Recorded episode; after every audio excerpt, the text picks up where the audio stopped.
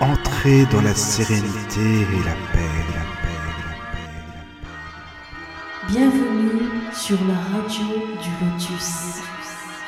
Bonsoir à toutes et à tous, Mickaël le Lotus avec vous sur la radio du Lotus. J'espère que vous allez bien, que vous avez passé une bonne journée et nous voici euh, bien sûr pour vous tenir compagnie ce soir.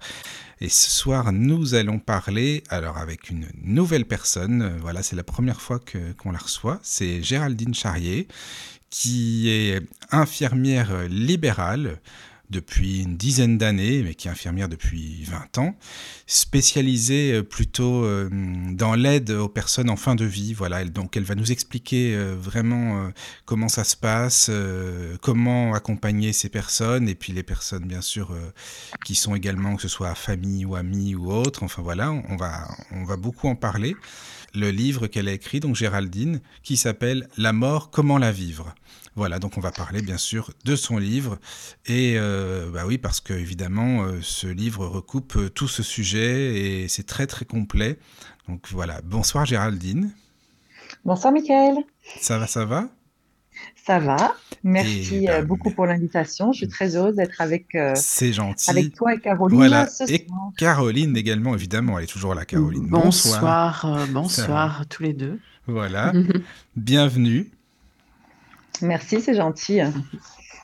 Géraldine, merci hein, d'avoir accepté euh, notre invitation. C'est vraiment très sympa. Et en plus, euh, bah, pour expliquer aux auditeurs, c'est Anne-Hélène qui nous a présenté, euh, toi et moi au départ. Anne-Hélène Gramiano, qui a d'ailleurs préfacé ton livre. Exactement. Voilà, Anne-Hélène voilà. que je connais depuis, euh, depuis quelques années et qui est Ah devenue oui. une amie du coup. D'accord. Voilà. Oui, parce que toi, tu es de Nouvelle-Calédonie. Tout à fait, fraîchement arrivée en métropole il y a quelques jours. Ah oui. Et, euh, et voilà, oui, du coup, on s'est rencontrés en, en Nouvelle-Calédonie. euh, euh, on a, on a commencé les- nos premières conférences toutes les deux ensemble il y a trois ans. Voilà. D'accord. Mais alors, tu vas retourner là bientôt en Nouvelle-Calédonie. Tu es en France juste pour quelques temps, hein, c'est ça? Tout à fait, pour un mois. D'accord. D'accord, d'accord. Bon, déjà, c'est bien parce qu'il est 21h chez toi et chez nous aussi. Donc, il n'y a pas de décalage là. Déjà, c'est bien. Voilà. Euh, alors bien sûr, si vous voulez nous rejoindre les amis, euh, vous le pouvez sur le chat euh, ou via mail. Caro, tu peux y aller. N'hésitez pas à nous rejoindre sur le chat. Donc, l'adresse tlk.io slash radio du lotus, tout attaché. Et si vous préférez l'email, contact laradiodulotus.fr ou l'application téléphonique pour iPhone ou smartphone, euh, la radio du lotus. Vous cliquez sur l'onglet contact et vous envoyez votre petit message. Donc, je relais vos questions, vos remarques. Euh, et tout ça, tout ça, voilà. N'hésitez pas. Et bien sûr, il y a tous les podcasts si vous avez envie d'écouter euh, nos émissions. Elles sont toutes archivées, bien sûr, que ce soit sur... Voilà, toutes les sur euh, beaucoup de plateformes, donc Deezer, Spotify, podcast.fr euh, et bien d'autres, euh, ainsi que YouTube. Euh, Donc il y a plus de 770 émissions. J'essaie oui. de traduire en français, hein, désolé, je suis belge. hein. D'accord.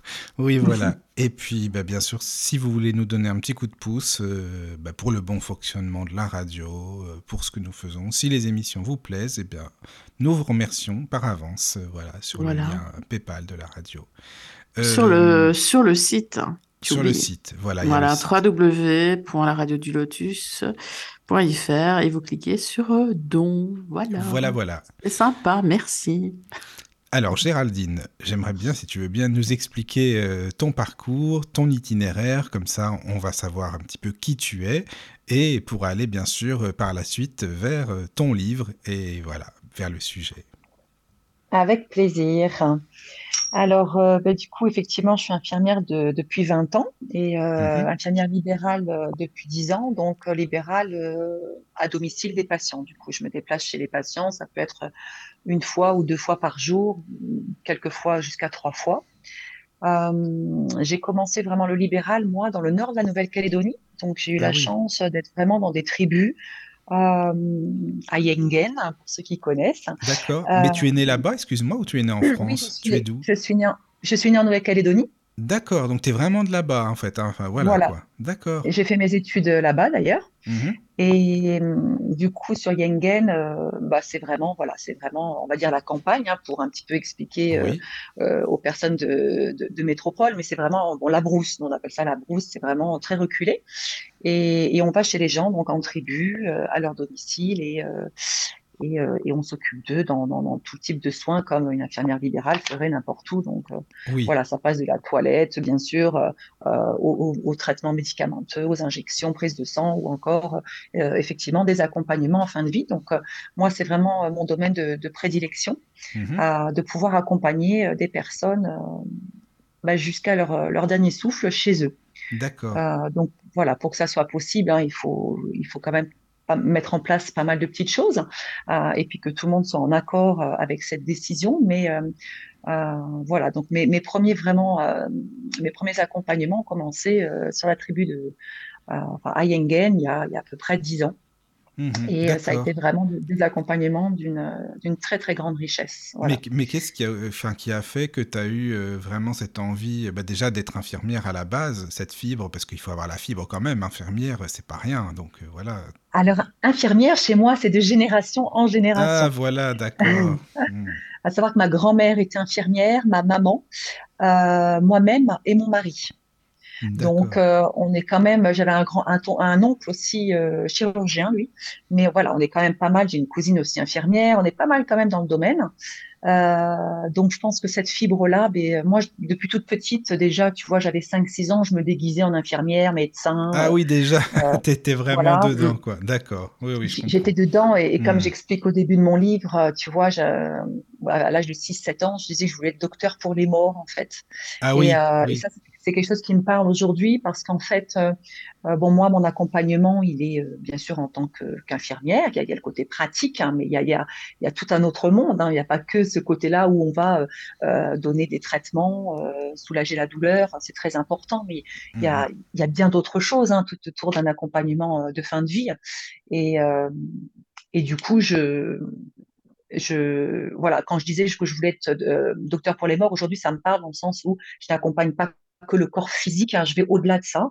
Euh, c'est-à-dire qu'on n'est pas qu'un corps physique, et donc euh, j'accompagne aussi euh, euh, l'âme de la personne euh, réellement. Ça peut être avant, pendant, après. Euh, voilà, il y a tout un, un accompagnement qui se fait et, euh, et qui est très fort en fait, qui est, qui est vraiment et d'une grande richesse vraiment, vraiment. D'accord, oui, parce que quand Est-ce que même... c'est Pardon, pardon. Car, vas-y. Est-ce que c'est bien vu par tes, par tes collègues? Alors moi, je suis, euh, euh, oui, je suis un petit peu euh, connue dans le sens par rapport à mes, croyances, ma façon de pratiquer, ce genre de choses. Je, reste discrète, mais maintenant, si on m'en parle, il n'y a pas de souci. Moi, j'ouvre le sujet. Mais je, par exemple, quand je commence à, prendre en charge un patient, je vais d'abord voir quelles sont un petit peu les, croyances des patients. Bien sûr, c'est à moi de m'adapter dans chaque cas. Donc ça, c'est important. Euh, ça peut être euh, euh, aussi bien du côté religieux que du côté spirituel ou autre. Mais voilà. Donc j'essaie vraiment de m'adapter par rapport à ça et par rapport aux collègues. Euh, si tu veux, euh, que ce soit mon mari comme moi, parce qu'on est tous les deux infirmiers libéraux, dans un, on a chacun notre cabinet. Euh, on, on fait tellement notre travail avec passion et avec amour que on est reconnu pour ça en fait. Donc euh, euh, après oui, euh, mes collègues, hein, par exemple, c'est les personnes de, de l'hôpital, on appelle le Médipôle en Calédonie, qui vont nous diriger, euh, qui vont diriger les patients vers nous euh, la plupart du temps, pas tout le temps, mais assez souvent. Et, et les patients, ben, on nous les dirige sans aucun souci. Hein. Euh, voilà, on sait que on accompagne vraiment avec avec euh, tout notre amour, le, le, du, du, mieux qu'on peut, nos patients. Voilà. Mais comment ça se passe la formation? Parce que bon, je veux dire, je pense que tout le monde ne peut pas faire ça. Déjà, il faut avoir un minimum de psychologie. Il faut que ce soit pour les personnes en fin de vie, donc euh, qui, qui, vont passer de l'autre côté du miroir, ou pour leur famille. Comment ça se passe exactement? Tu as lu des livres sur euh, les phénomènes? Alors, être... euh, bah, comme je te dis, moi, j'ai toujours été passionnée par par la mort, et la mort, oui. c'est quelque chose qui m'a qui m'a jamais fait peur, en fait. Euh, je peux pas t'expliquer pourquoi, voilà, exactement, mais en tout cas, c'est vraiment pour moi quelque chose qui fait partie de la vie et c'est quelque chose qu'on se doit de vivre et de préparer. Ça, ça voilà, ça a toujours été euh, quelque chose en moi comme ça que je, vibre depuis petite. Et euh, du coup, en tant qu'infirmière, quand tu, as, tu fais tes trois ans et demi de formation, euh, bon, bah, tu es amené, hein, des fois, tu, peux être amené à, accompagner des personnes en fin de vie ou, ce genre de choses à l'hôpital, bien sûr, puisque quand tu fais ta formation, bah, tu, es formé surtout, principalement à l'hôpital en tout cas. Et, et après, euh, dans le libéral, eh bien, euh, en fait, moi, j'ai pas eu de formation particulière. Euh, j'ai eu une petite formation, si, mais bon, euh, en soins palliatifs euh, en Calédonie, puisqu'il y, a un réseau de soins palliatifs dont je fais partie aujourd'hui. Euh, et il y a un service de soins palliatifs au Médipôle. Donc, le Médipôle, c'est notre hôpital principal sur Nouméa. Et donc, j'avais fait cette formation il y a déjà quelques années sur euh, deux jours. Euh, mais après, dès qu'il y a des conférences, ce genre de choses, euh, voilà, je suis toujours preneuse d'informations. J'ai aussi beaucoup lu, je me suis informée, j'ai beaucoup suivi euh, euh, le docteur Elisabeth Kubler-Ross, hein, qui est une ah psychiatre pionnière des soins palliatifs. Hein. Oui, c'est moi, moi je l'ai pas rencontré, mais j'ai envie de te dire, c'était une femme extraordinaire. Enfin, c'est, tu l'entends parler. J'ai lu certains de ses livres, mais j'ai aussi beaucoup écouté ses, euh, entretiens. Il était des entretiens avec des patients, euh, ses conférences. C'est extraordinaire. Une femme d'une grande humilité, d'une grande simplicité, mais avec un grand cœur et, beaucoup de savoir, beaucoup de connaissances et, et, euh, voilà, ça c'est un petit peu mon modèle en fait. voilà, cette femme-là. Ah bah, c'est un bon modèle, hein, ça c'est sûr. Alors là, oui. pas à dire. Mm, mm. Avec, euh, avec euh, Isabelle et puis Raymond Moody par la Mais suite. Moi, ça m'intrigue quand même le fait que tu dises à 6 ans que tu veux être docteur pour les morts. Parce que d'habitude, on dit oui, j'aimerais bien être docteur ou infirmière, mm. mais pour les morts, pourquoi tu, tu avais des ressentis tu, bah, la, mort, ça m'a, ça m'a toujours attiré parce que tu vois, dans le début de mon livre, c'est ce que je dis aussi. Euh, on vivait au Maroc à un moment donné, là, je devais avoir 8-9 ans. Et euh, bon, bah, voilà, on avait un voisin qui, qui est décédé, qui a fait un arrêt cardiaque, euh, voilà, euh, en, quelques minutes, il était mort. Et moi, ma famille me disait, oulala, là là, non, non, euh, tu, tu bouges pas d'ici, tu restes là, tu, tu n'y vas pas. J'avais qu'une envie, c'était d'aller le voir. Mais j'ai réussi à me faufiler, tu vois, et je suis allée. Et quand je l'ai vu au sol, et ben en fait, hein, je l'ai vraiment trouvé euh, bah, avec un, presque un sourire, tu vois, apaisé, calme, et ça m'a réconforté encore plus dans dans mes idées en fait.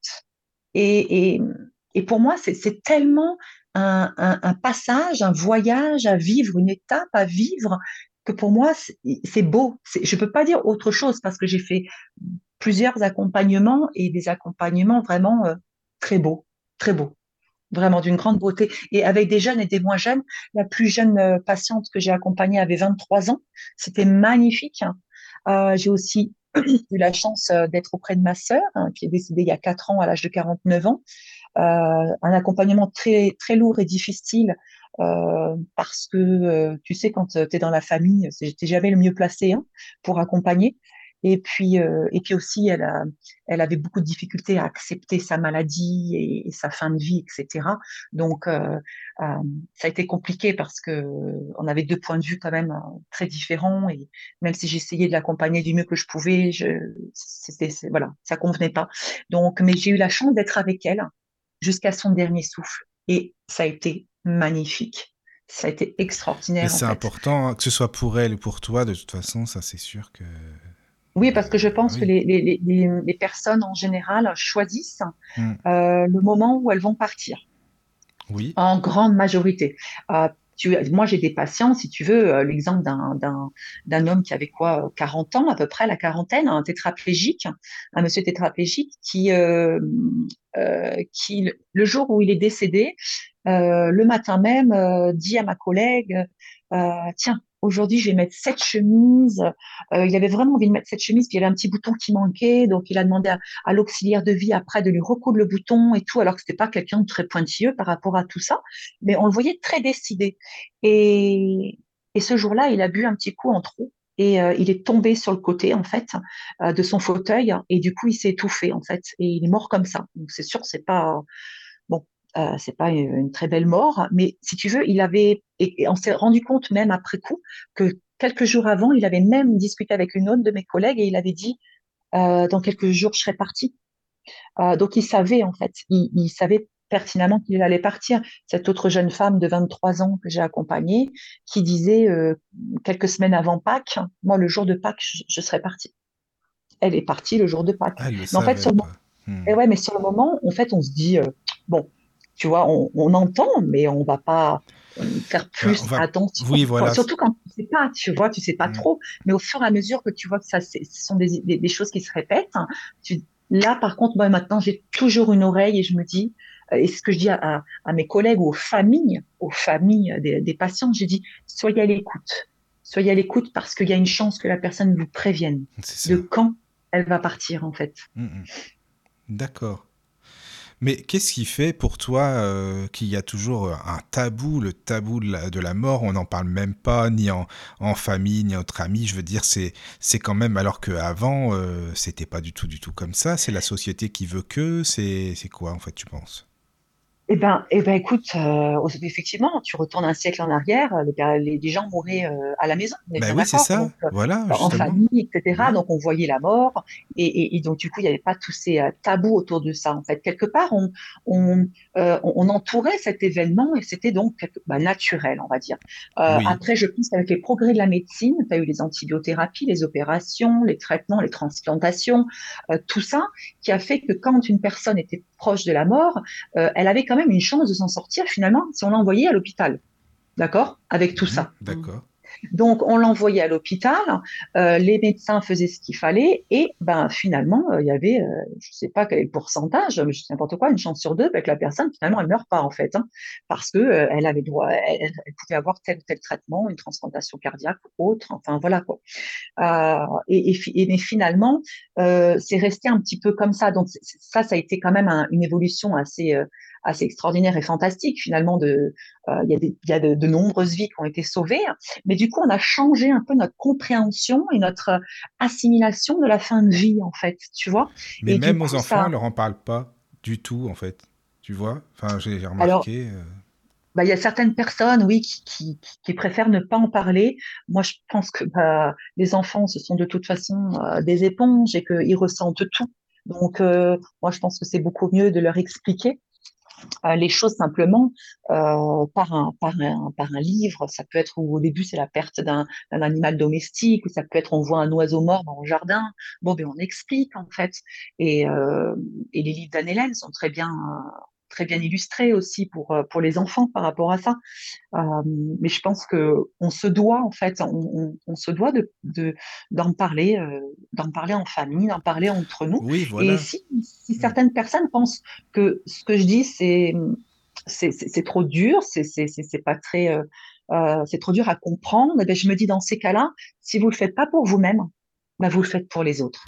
Oui, mais tu vois, il y a, des personnes qui veulent enfin qui veulent en parler, qui ont besoin de parler de certaines choses, et euh, les, les autres qui sont, admettons, à une table avec, on, discute, admettons, on est à table, voilà, tu vois, euh, je vais discuter, dire, euh, voilà, j'aimerais que ce soit comme ci, comme ça, je sais pas, moi, telle musique à l'enterrement et autres, et puis tu as l'autre personne qui va dire, non, non, non, non, mais on, va pas parler de ça, tu vois, c'est vraiment la peur de peut-être d'être en face de, de soi-même, de sa propre mort, ou la peur de la souffrance, la peur de je sais pas, il y a plein, plein de choses, quoi. Ah bah oui, oui, oui, c'est un, énorme tabou et c'est pour ça, que euh, on essaie, il n'y a pas que moi, hein, heureusement, mais euh, bah, d'en parler le plus possible en amont. Ça peut être par des conférences, ça peut être par des, euh, des rencontres individuelles, enfin des, des livres, euh, parce que c'est un sujet très très important. Euh, comme je, je, je l'écris aussi, tu vois, le fait que on prépare une naissance, donc les gens ils vont choisir le prénom de leur enfant, ils vont choisir le lieu de naissance, comment on va l'habiller. Mm. Euh, on va faire une fête même des de mm. plus en plus, euh, la, baby shower avant la naissance, etc. Ok.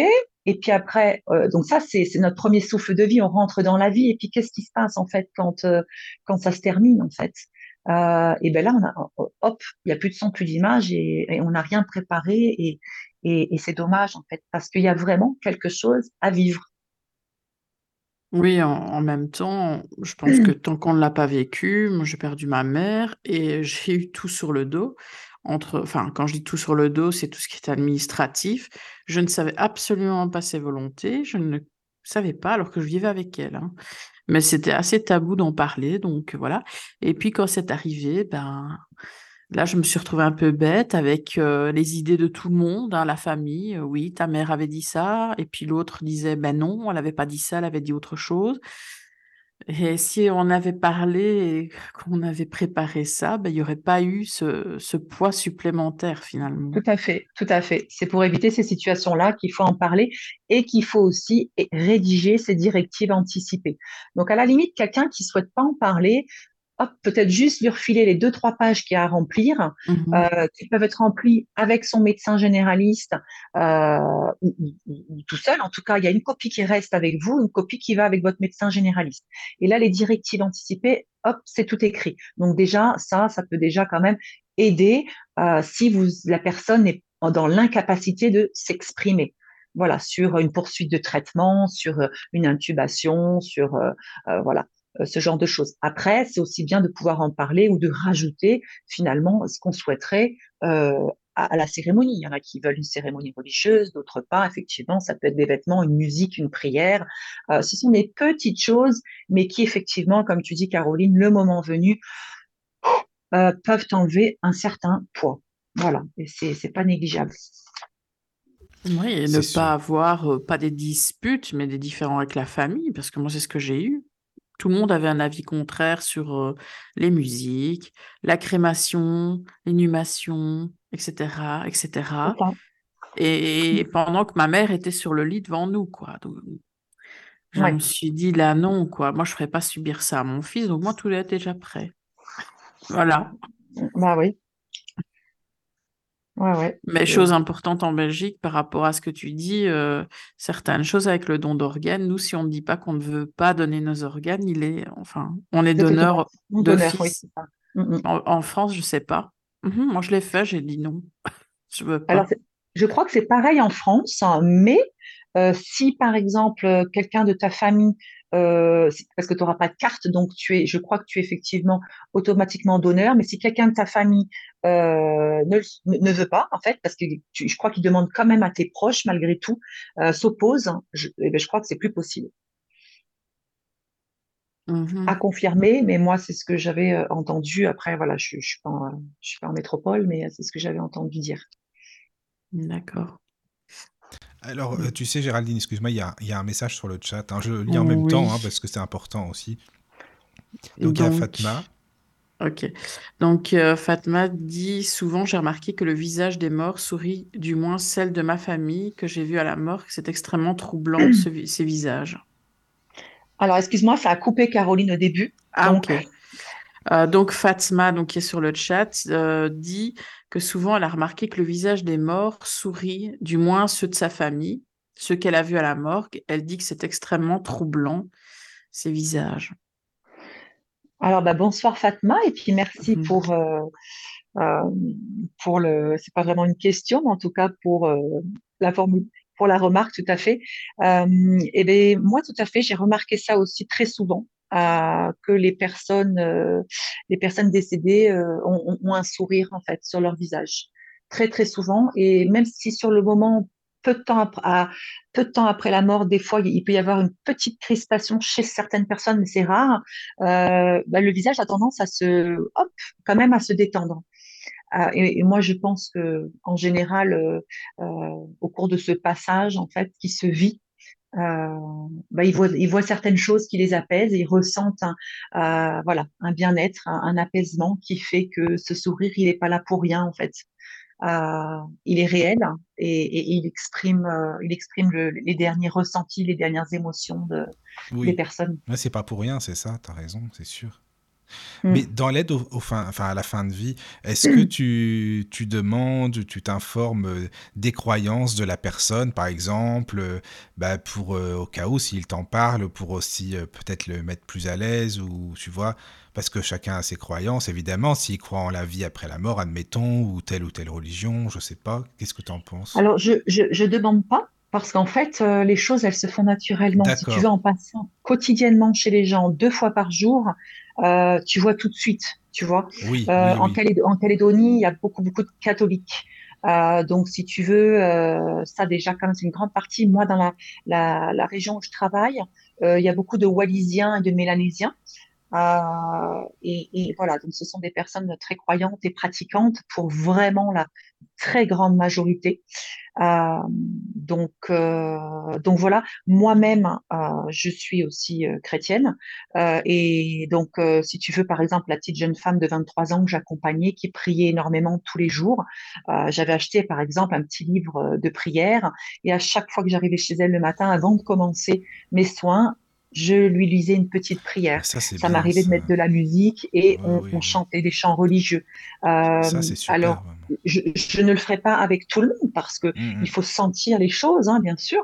Euh, et puis, si je tombe sur des personnes qui sont athées, eh ben, ça s'arrête là, il n'y a aucun problème. Hein. Mais alors, euh, attends, en Nouvelle-Calédonie, tu peux faire ça, euh, ok, mais en France, je sais même pas, j'imagine pas des infirmières bah, parler de bah ça ou lire une, bah, je, pense que c'est ton. Après là, c'est ta, c'est ta personnalité en fait, et c'est toi comment tu accompagnes. Tu vois ce que je veux dire? Oui, bien euh, sûr. Un soin, un, soin, douloureux, par exemple. Moi, j'avais une femme avec un cancer du sein, euh, une patiente qui est décédée. Euh, C'était terrible, terrible. J'ai trouvé ça euh, euh, vraiment très très difficile parce qu'en fait, jour après jour, elle se voyait pourrir son sein pourrissait. Ah, et je peux dire qu'on faisait le pansement tous les jours et que d'un jour sur l'autre, ça pourrissait. T'imagines un petit peu, quand même, mm. te, te, voir dans cet état-là, c'est quand même vraiment difficile. Et les odeurs, n'en parlons pas. Oui, forcément, en plus. C'est vraiment pas simple. Et donc, ce que je faisais, c'est que déjà, je, je, mettais des huiles essentielles pour diffuser des odeurs un peu plus agréables. J'en mettais sur un mouchoir pour qu'elle en ait tout près de son nez aussi. Et je lui proposais de la musique, un petit peu de, de, de relaxation, enfin, ce genre de choses, tu vois. Oui, et, et, bien, et voilà, et on, mettait un peu de musique. Donc, si tu veux, après, chaque personne va aussi accompagner avec, euh, avec euh, sa personnalité, en fait, avec qui il est. Euh, et, et, et, moi, c'est vrai que euh, voilà, les personnes, les personnes en fin de vie, c'est pour moi, euh, euh je, je, suis capable de faire euh, énormément de choses. Je, même des fois, il faut un petit peu que je fasse attention à moi parce qu'il faut aussi se protéger. Mais oui, c'est ça. Je, je, je, voilà, moi, je suis disponible nuit et jour pour mes patients quand, mmh. quand la fin, quand ils sont proches de la fin de vie. Les familles le savent et généralement, on n'en abuse pas du tout, pas du tout on ne m'appelle pas la nuit. Euh, mais ils savent que s'il y a quelque chose qui se passe, ils peuvent m'appeler. D'accord, d'accord, d'accord. Non, mais ça, c'est bien, c'est important aussi. Et tu penses quoi par rapport au traitement aussi euh, pour la douleur? Parce que, ok, c'est pour être apaisé. C'est Toi, tu, tu donnes ça euh, souvent. Et est-ce que le, le, cerveau ne s'affaiblit pas pour autant? Est-ce que la personne ressentirait peut-être plus de choses? Je ne parle pas de la douleur, mais plus d'émotions. Comment ça se passe? Alors, donc pour les traitements euh, à domicile comme à l'hôpital, il faut bien savoir que euh, c'est bien ce que je dis à mes patients et aux familles, tout ce qui est fait euh, à l'hôpital peut être fait à la maison. Hein, on parle d'accompagnement au niveau de, de la douleur des personnes en fin de vie, etc. Par exemple, la personne, si elle a toujours des chimiothérapies, la chimiothérapie est branchée au Medipol, nous, on la débranche, par exemple, si tu veux, à la maison. Donc, la personne peut rentrer à son domicile. Euh, euh, pareil, euh, les PCA. Les PCA sont des petites machines de morphine, par exemple. Donc, la morphine qui est un antalgique, et un, opioïde, donc tu as la morphine. Et puis, tu as aussi des PCA de, pour la sédation. Alors, la sédation, c'est un petit peu fort le mot, euh, parce que euh, par exemple, euh, qui est un, un, un, produit voilà, qui va aider les personnes à faible dose, si tu veux, il agit en, en, de façon anxiolytique, d'accord? Donc, il va plutôt agir sur l'anxiété des patients. Et maintenant, si vraiment il y a besoin d'une dose euh, plus importante, ça, ça va agir vraiment en tant que ça va endormir le patient. Mais là, c'est encore autre chose. Donc, nous, euh, on a tous ces produits. Ce que je voulais expliquer, c'est qu'on a tout ça à la maison. Moi, j'ai, on peut avoir un patient avec une sonde urinaire, on peut avoir un patient avec un cathé péridural, euh, on peut avoir énormément de choses, une réanimation dans une chambre. Voilà. Donc tout est possible. Et donc ça, c'est pour euh, ne pas limiter les personnes qui souhaitent réellement partir euh, à domicile. Voilà, mourir à domicile. Donc, euh, par rapport à la douleur, on va pas se mentir, les douleurs, elles sont là, d'accord? On a beau mettre tous les antalgiques qu'on veut, la douleur, elle sera présente. On va atténuer cette douleur euh, avec euh, les, les, les, différents dosages, les différents antalgiques de différentes classes, différentes euh, puissances, on va dire forces. Euh, mais si tu veux, on peut pas dire qu'il y a zéro douleur. Ça, ça serait mentir. Hein. Donc, on va pas dire ça déjà. Euh, mais on fait tout pour atténuer la douleur. Ça, c'est vraiment euh, notre priorité euh, à domicile. La priorité. Est-ce que, ça n'affaiblit pas le cerveau? Excuse-moi. Alors, alors non. Non, parce que le patient, si vraiment tu as une dose élevée, il peut être amené à être un peu plus endormi. D'accord. Mais non, non, je te dis ça, par, rapport à ce qu'il peut exprimer, par rapport à ce qu'il a envie ou non. Tu vois ce que je veux dire? S'il était complètement léthargique, il, ne pourrait pas vraiment dire ce qu'il veut, quoi. Voilà, non, ça non. Par contre, euh, effectivement, l'hypnovelle, euh, là, euh, là, par contre, ça dépend de la dose, hein, parce qu'effectivement, il y, a des dosages où là, la personne va s'endormir, quoi. Donc, et, moi, c'est vrai que après chaque personne, que tu disais tout à l'heure, est-ce que tout le monde peut faire des soins palliatifs à domicile? Alors, j'ai envie de dire oui et non. C'est-à-dire que la, la formation d'infirmier, tu es obligé de pratiquer trois ans dans une structure hospitalière, mais après, tu peux faire donc du libéral. Quand tu fais du libéral, euh, tu peux donc euh, tout faire à la maison. Ça, c'est l'image, euh, la grande image, on va dire. Maintenant, tu es en droit de refuser si tu ne le souhaites pas, si tu ne le ressens pas. par exemple, ah ben non, moi les soins palliatifs, je préfère pas, je prends pas. D'accord? Euh, Ou alors la, la, psychiatrie, non. Moi, j'évite aussi, par exemple, tu vois? Donc, et ça, je trouve ça, je trouverais ça très intelligent qu'un infirmier dise ça, plutôt que de dire je prends.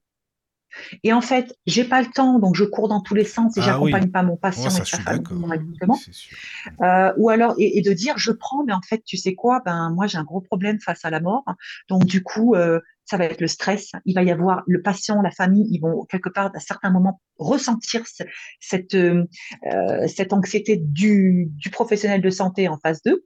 Et, et ça va peut-être pas très bien se passer. Donc, euh, j'ai envie de dire, euh, oui, il y a des personnes qui seront plus adaptées à faire ce genre de choses. Il y en a d'autres qui seront plus adaptées à la dialyse. Moi, si demain j'ai un patient sous dialyse, je retourne me former parce que j'ai pas fait de dialyse depuis plusieurs années. Tu vois, il faut aussi être, être logique, mais et après aussi, tu es en droit de dire non. Je, je préfère pas prendre cette ben, catégorie si c'est encore pire pour les patients, c'est mhm. pas la peine, c'est pas le but non plus, quoi. Ça c'est sûr. Exactement. Et moi, par exemple, j'ai une tournée qui n'est qui n'est pas trop, euh, euh, j'ai pas des journées à rallonge, parce que je sais que si j'ai un soin palliatif, j'aurai le temps pour cette personne. Non, mais ça, Il faut passer une heure, euh, une heure, une heure et demie. Tu vois, moi, je suis quelqu'un d'assez dynamique. Quand je fais mes soins, je, voilà, quand c'est une petite toilette, un petit truc, un petit pansement, un petit machin, je suis assez rapide dans ce que je fais, mais je pense quand même être assez efficace. Hein. Euh, mes patients me le, disent quand même. Mais euh, par contre, je sais aussi me poser quand il faut se poser. C'est-à-dire que si tu as, si j'ai en face de moi quelqu'un qui a besoin de parler, qui, ou qui, a une souffrance ou, ou peu importe, ben là, je m'assois et je parle et je discute. Et, et, et, tu vois, même dans les soins palliatifs, moi, ça m'est arrivé de rester plus de deux heures chez un patient. T'imagines pas, deux heures, c'est quand même énorme pour un infirmier libéral. On n'a pas que ce patient-là dans la journée. Euh, donc moi, quand j'ai un patient en fin de vie, souvent, je préviens tous mes autres patients. Je leur dis, voilà, j'ai un patient en fin de vie. Si un jour, vous n'avez pas de nouvelles de moi, vous inquiétez pas, je vais arriver, mais je risque d'arriver euh, beaucoup plus tard que prévu. Si c'est le cas, vous inquiétez pas, c'est normal. Mmh voilà. Comme ça, tout le monde est au courant et ça, arrive très rarement ce que je te dis. Mais je préviens quand même. Je préviens parce qu'il faut qu'ils sachent que, voilà, en ce moment, on accompagne quelqu'un sur la fin de vie, que c'est pour nous aussi euh, émotionnellement euh, et puis aussi dans, dans le temps, la gestion du temps, ça peut prendre plus de temps. Et comme ça, tout le monde est OK, tu vois? Voilà. Voilà. D'accord. Non, mais c'est bien, tu as raison, mais bah, c'est super C'est vraiment bien parce qu'on bah entend tout le temps que les infirmiers n'ont plus le temps de rien. Ils sont tout le temps pressés et tout. Euh. Oh, mais en France, c'est peut-être différent aussi, il faut dire mmh. ça. Après, c'est ouais, ça, quoi. Écoute, nous, on a, là, moi, je suis chez mes beaux, mes beaux-parents, donc il y a un infirmier à domicile qui passe. Euh, écoute, il a l'air, euh, voilà, les horaires qu'il fait, c'est à peu près comme nous. Alors, c'est décalé parce que vous, vous levez plus tard le matin, mais vous vous plus tard le soir. Euh, mais c'est à peu près pareil. Euh, mais après, ce qu'il faut savoir aussi, c'est que euh, nous, on a notre cabinet. euh, on a la chance de pas avoir de crédit sur notre cabinet. Donc quelqu'un qui va démarrer, je parle un peu finance, mais bon, c'est pour expliquer, quelqu'un qui démarre juste, si tu veux, et qui a un crédit sur son cabinet, euh, il va, au début, tu vas devoir travailler un peu comme un, comme un, comme un fou, on va dire, tu vois, pour pouvoir rembourser tout ça. Normal. Donc donc, donc tu, tu, tu, tu, vas avoir beaucoup de patients. Mais après, tu t'organises, tu, vois, tu as toujours le choix, ça c'est sûr. Euh, nous, au jour d'aujourd'hui, on n'a pas de crédit, on a, on a des enfants encore, on a encore deux, deux, deux filles de 15 ans, donc, euh, et puis on a une vie à côté. Notre travail, on, est passionné, on aime ça, mais on, on, a, on a une vie à côté. Et donc ça, on, on, fait en sorte aussi que, que ça soit quand même très présent et on en est conscient. Et, et donc, du coup, on a une tournée qui est conséquente, mais mais ça va. Si on a un soin palliatif en plus, c'est OK. Il y a, la place, tu vois? Ah, mais c'est bien ça. Alors attends, il y a des messages sur le chat. Géraldine, c'est bien parce que tu vois ton émission. Je veux dire, ça, ça intéresse beaucoup de monde, donc tant mieux. C'est, je, je t'avais dit hein, de toute façon. Donc euh, merci les amis pour vos messages, c'est, très bien. Oui, merci. Donc il y a une question de Anne sur le chat qui demande certaines personnes sont dans le déni complet et parlent de leur mari ou femme décédée des années plus tard comme s'ils vivent toujours. Est-ce positif de perpétuer cette mémoire? Alors, merci Anne pour la question. Alors, je vais la, je vais la reprendre pour être sûre que j'ai bien compris. Euh, donc, c'est si il y a la perte d'un conjoint euh, et que quelques années plus tard, la personne parle toujours de ce conjoint, c'est ça? Oui. Mais, et, et, du, ah, comme s'il vivait toujours. Comme s'il vivait toujours. D'accord. Alors moi, personnellement, euh, je j'ai pas pas eu ce, ces cas-là autour de moi. Euh, comme s'il vivait toujours, bon, c'est sûr que je, je, là, je sais pas trop répondre par, euh, non, par rapport bah, à ce T'en as, même qui mettent euh, découvert pour la personne qui n'est plus là, hein. c'est parfois aussi. Hein. Ça, c'est... Ah oui, bah là, là, alors là, moi, je dirais, là, par contre, mais c'est mon humble avis, je dirais que là, par contre, c'est un peu pathologique. Là, oui, c'est ça. Tu vois bah, Je pense aussi. Hein.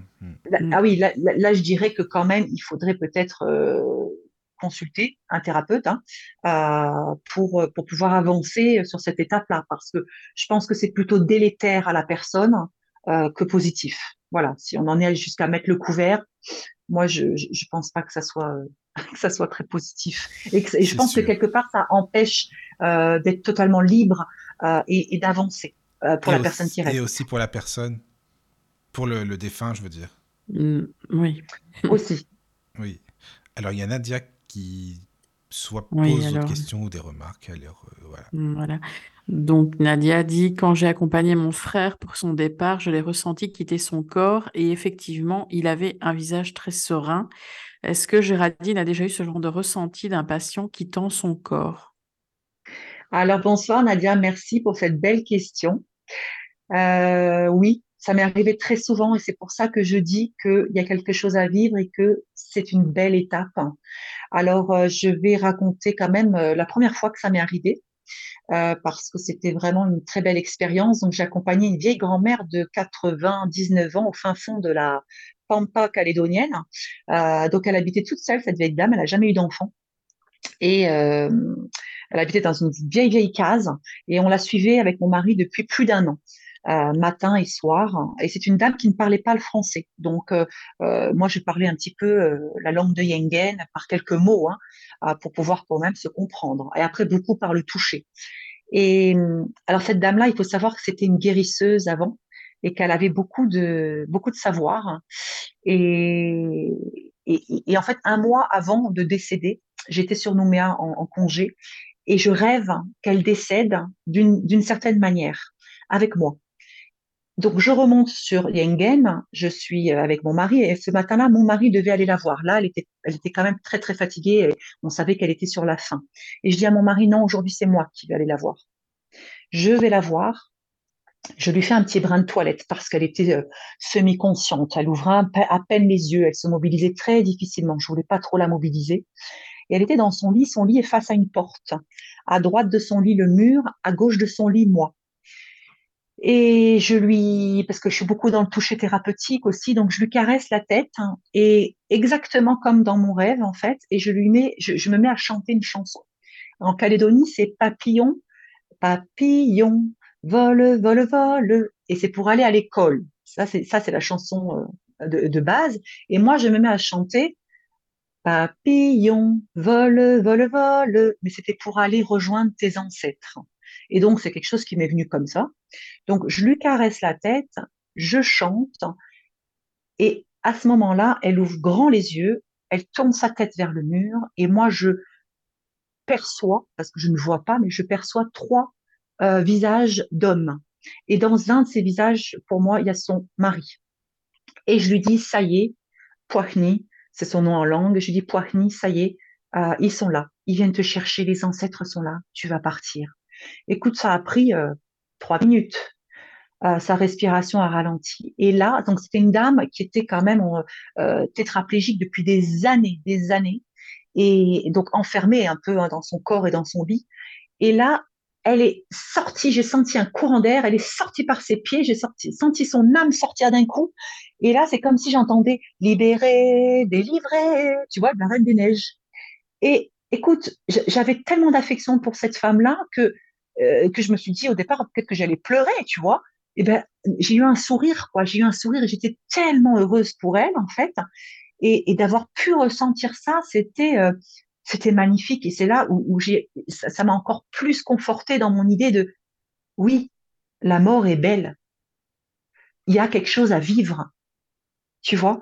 Et, et, et, quelques temps après, donc, euh, donc ça, ça, ça, rejoint Nadia et ce qu'elle a vécu avec son frère, parce que ça m'est arrivé à plusieurs reprises. Et ce que j'ai fait, moi, Nadia, je vais te dire, euh, j'ai, entre guillemets, testé cette expérience avec mes d'autres patients. Mais je l'ai même pas testé moi-même. C'est-à-dire que ce que j'ai fait, c'est que je disais aux familles, je donnais pas tous les détails, hein, mais je disais, si vous pouvez, à, la personne qui est proche, hein, la, plus proche, par exemple la femme, le mari, euh, voilà, la personne la plus proche. Quand la personne est en train de partir, si tu peux, mets ta main, caresse-lui la tête et ressens. Eh bien, écoute, j'ai eu des retours. J'ai eu des retours. Et les gens, je me rappellerai toujours cette dame wallisienne qui était mariée depuis je ne sais pas combien d'années, ils devaient avoir 80 ans au moins tous les deux, liés, mais vraiment un, un couple très très fort. Et elle me dit, Géraldine, je comprends pas. Je comprends pas parce que il y avait une part de moi, j'étais pas triste. Elle, a, tu vois, elle a ressenti en fait quelque part. Tu peux ressentir le bonheur que vit la personne en partant, que l'âme vit. C'est extraordinaire. Et ça, pour encore plus conforter mon idée, je sais pas si vous avez entendu parler de Corinne Sombrin, Corinne Sombrin, qui est une écrivain et qui a aussi fait un film qui s'appelle Un monde plus grand. Euh, parce qu'elle est aussi chamane, etc.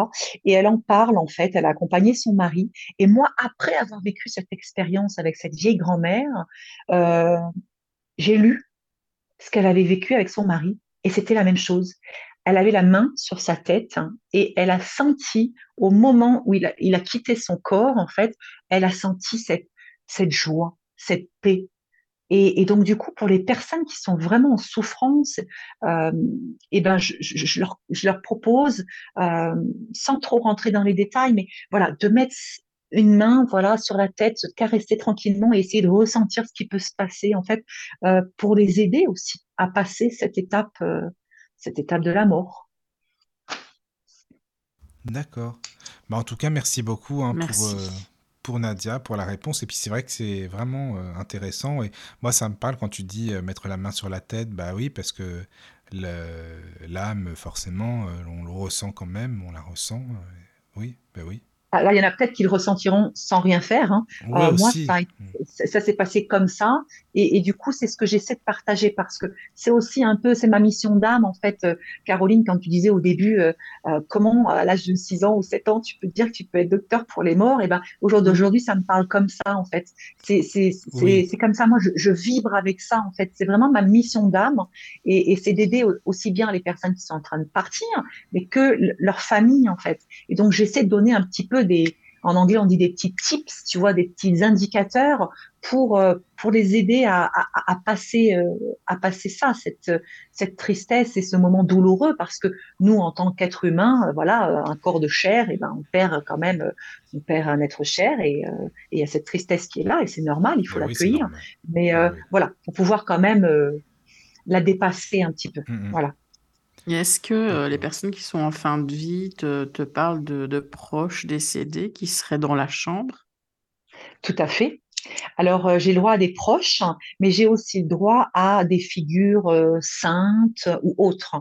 Je vais te donner mon dernier exemple. Un monsieur wallisien, il avait pas très, pas très âgé, 55 ans, atteint d'un cancer du poumon. Et donc, je suis à côté de lui, et ce monsieur me regarde avec des grands yeux, et il me dit, Géraldine, t'es pas toute seule là, il y a quelqu'un avec toi. Et il me dit, il y a quelqu'un derrière toi. Et je dis, ben oui, sûrement. J'ai dit, est-ce que tu peux me dire qui est là? Et il me dit, écoute, je sais pas bien. Et pourtant, il était un peu dans, il était déjà, il commençait déjà à être un peu dans les vapes. Hein. Donc, je, je, je, vais t'expliquer comment j'ai confirmé après l'expérience. Et il me dit, je vois, euh, je vois une femme. C'est, je vois une femme, c'est lumineux, mais c'est lumineux, mais je, je peux pas expliquer la lumière. Il me dit, c'est, c'est magnifique. Et je lui dis, ah bon, alors comme il était croyant, catholique et tout, je lui dis, est-ce que, est-ce que ça serait la Sainte Vierge? Il me dit, je pense pas. Mais en tout cas, c'est lumineux, c'est merveilleux. Enfin voilà, une sainte peut-être. Et, et, tu aurais vu son visage, mais il était waouh, lui-même illuminé avec un soin jusqu'aux oreilles. Et euh, l'après-midi même, je reviens. Et je lui dis, est-ce que tu te rappelles ce qui s'est passé ce matin? Il me dit oui, elle était là elle était, mais qu'est-ce qu'elle était belle, et il reprend exactement le même discours. Et pourtant, je te dis, hein, cette personne est décédée quelques jours après, elle était déjà un petit peu dans les vapes hein, de temps en temps. Et en fait, moi, ce que je comprends, et donc, euh, quand on, à partir du moment où on me dit ça, pour moi, c'est comme si, ça y est, le canal est ouvert. Il y a un canal, en fait. Et, mmh. et quand les personnes commencent à voir, percevoir, ressentir euh, ces personnes-là, défuntes ou autres, euh, eh ben, c'est ce que je lui ai dit hein, à mon patient tout de suite. Je lui ai dit, ça y est, le canal est ouvert. Maintenant, accueille. Tu vas être amené à voir de plus en plus de personnes comme ça, peut-être des personnes décédées de ta famille, etc. Soit en paix, soit tranquille, tout est normal. Et hop, il est décédé euh, à peine quelques jours après. Et d'ailleurs, en tant qu'infirmière, euh, si jamais il y a des infirmiers qui écoutent, des infirmiers libéraux, ça pourrait peut-être aider. Euh, vous avez peut-être entendu parler des agitations de fin de vie. il y a des moments où les patients sont agités.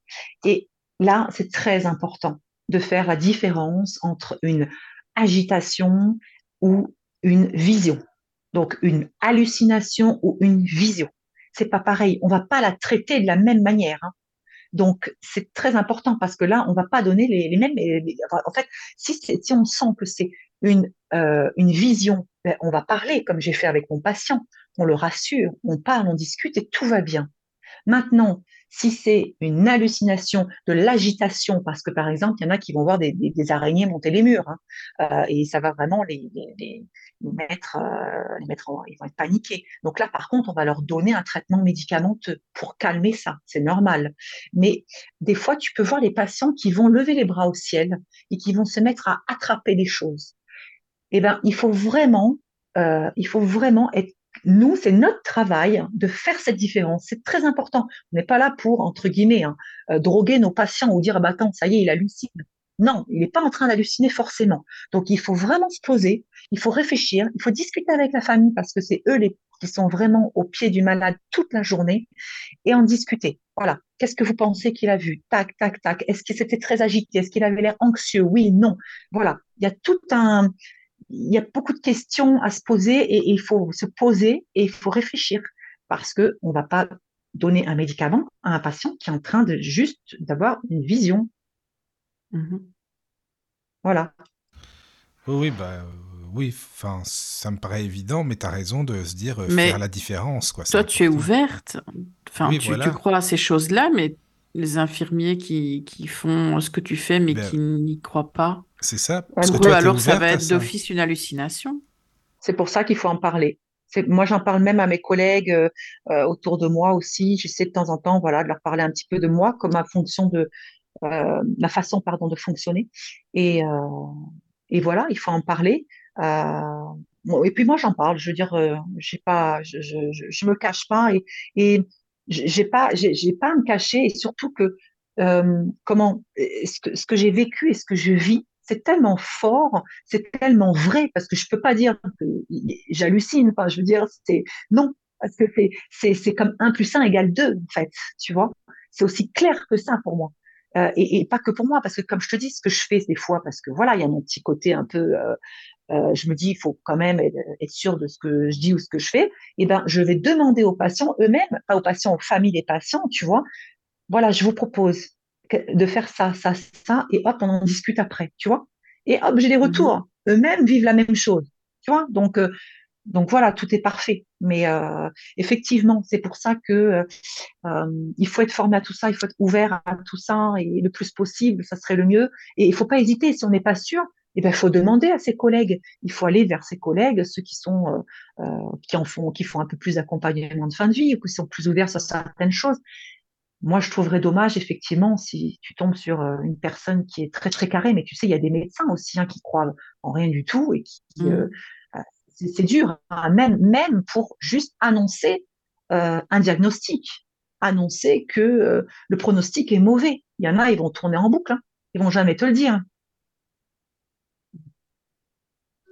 Donc, euh, donc tout n'est pas parfait, mais voilà, on, est là un petit peu, euh, euh, chacun est là pour, euh, pour, une mission d'âme, on va dire. Ben voilà, encore une fois, celle-là, c'est la mienne. Là, oui, au moins tu l'as trouvé. La tienne, tu sais, oui, mais c'est vrai, ça, c'est bien, ça. Oui, oui. Est-ce que tu pourrais nous parler du deuil, puisque tu en as parlé, bien sûr, dans ton livre, mais est-ce que tu peux nous expliquer comment on le définit, le deuil, qu'est-ce que c'est, quelles sont les différentes phases, le processus, voilà, c'est important aussi. Ouais. Alors, bah, écoute, le deuil, euh, donc c'est un sentiment de, de perte. Oui. Euh, alors, le deuil, quand on parle du deuil, on va tout de suite penser, ben, on a perdu un être cher, il est mort, mais il y a toute forme de deuil. Bah, ça peut être faire le deuil euh, d'un d'un travail, ça peut faire euh, être le deuil d'une situation. Euh, par exemple, demain, on, va chez le médecin et puis le médecin, euh, on commence à avoir une gangrène au pied et puis le médecin nous dit bon ben là, il va falloir couper le pied. Bon, il va falloir faire le deuil, là, le deuil de, de, son pied. Euh, voilà, il y, a différents deuils, euh, mais c'est vrai qu'on entend plus souvent le deuil dans la perte d'un être cher, la mort.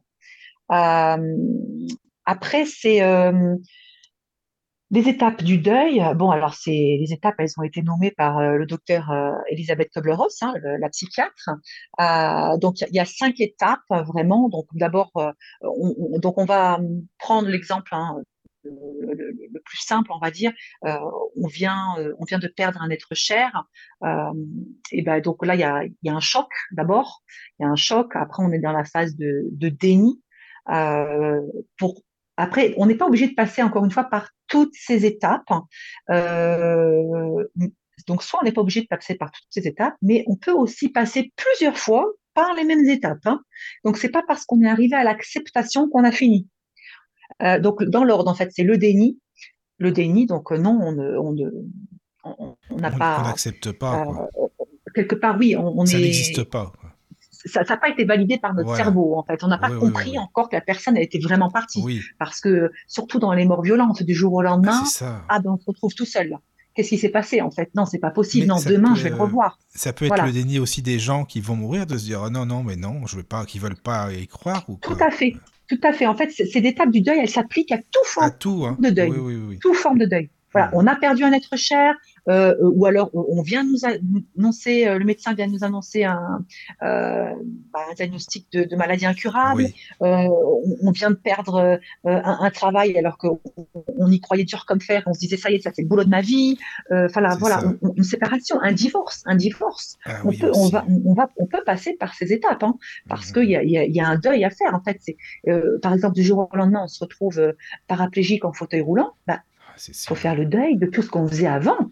Euh, le sport, ben, on ne fera pas de la même manière, on pourra plus faire ceci, cela, ou on fera des choses différemment. Voilà. Donc le déni, effectivement, la colère.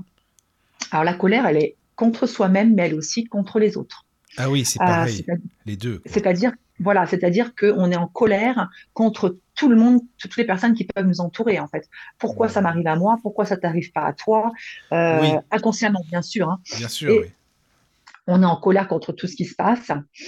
Euh, le marchandage, qui est la troisième étape, euh, le marchandage, c'est euh, c'est marrant parce que même si on n'est pas croyant, à ce moment-là, il y en a beaucoup qui deviennent croyants en quelque chose.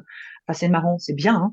Hein. Euh, C'est-à-dire que euh, on marchande avec le ciel, on marchande avec Dieu, on marchande avec, ah avec, avec, une unité. Tu vois ce que je veux dire? Non, mais parce que tu sais, ce marchandage, excuse-moi, c'est dans ton livre que je l'ai compris. en fait, je savais pas ce que c'est. Moi, je connaissais pas avant ce, de, cette étape-là, tu vois. Mais d'accord, le marchandage, c'est ça. Alors oui, ok, je comprends. Bah, tu, ciel. négocies avec le ciel, tu, négocies ouais, avec ouais, Dieu, tu négocies, tu vois. Euh, écoute, par exemple, euh, bon, écoute, euh, si tu peux me donner ne serait-ce qu'un an de plus à vivre, eh Oui, ben moi je ferai ça et ça en échange, tu vois. oui, je comprends. Par exemple, voilà, tu, tu, tu, voilà, tu marchandes, tu négocies. Oui, d'accord. Après, voilà, ça c'est la troisième étape. Après, tu as l'étape de la dépression. Donc la dépression, ben, c'est un état où tu as envie de voir personne, tu t'enfermes, tu es un peu euh, replié sur toi-même, euh, t'es Mhm. pas bien. Euh, et puis euh, finalement, arrive la cinquième étape qui serait celle de l'acceptation.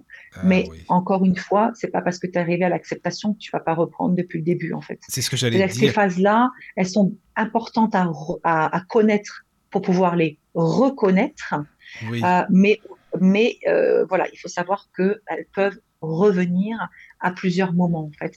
Et c'est bon de les reconnaître parce que, euh, tu vois, tu peux avoir quelqu'un en face de toi qui, qui s'énerve, qui se met en colère et tu dis, mais en fait, qu'est-ce qui se passe? Mais qu'est-ce que j'ai fait, en fait?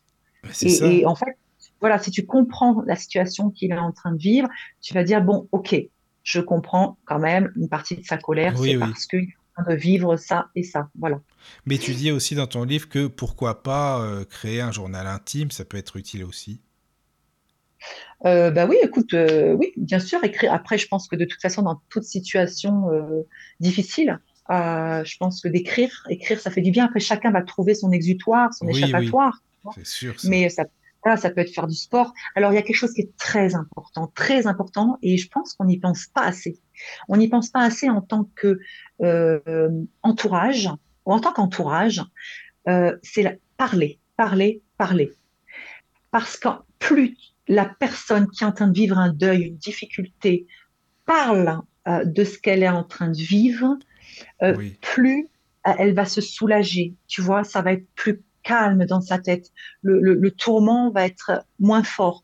Et, et en fait, nous, euh, l'entourage, on a tendance à dire non, mais on va la laisser tranquille. Non, mais on va, on ça va pas trop en parler. Non, mais il faut pas trop, pro- tu vois, on va pas parler de cette personne. Non, on va pas. Non, attends, on va peut-être éviter de prononcer son prénom. Oui, Ceci, cela. oui, Comme, oui. tu vois, d'un défunt, Et surtout devant des enfants, comme on disait Oui, tout à alors quand, l'heure aussi. oui, alors que souvent, en fait, la personne, ce qui va la soulager, c'est d'en parler. Alors, dis-moi, co- comment il était quand il était en vie? Qu'est-ce qu'il faisait? Qu'est-ce qu'il aimait faire?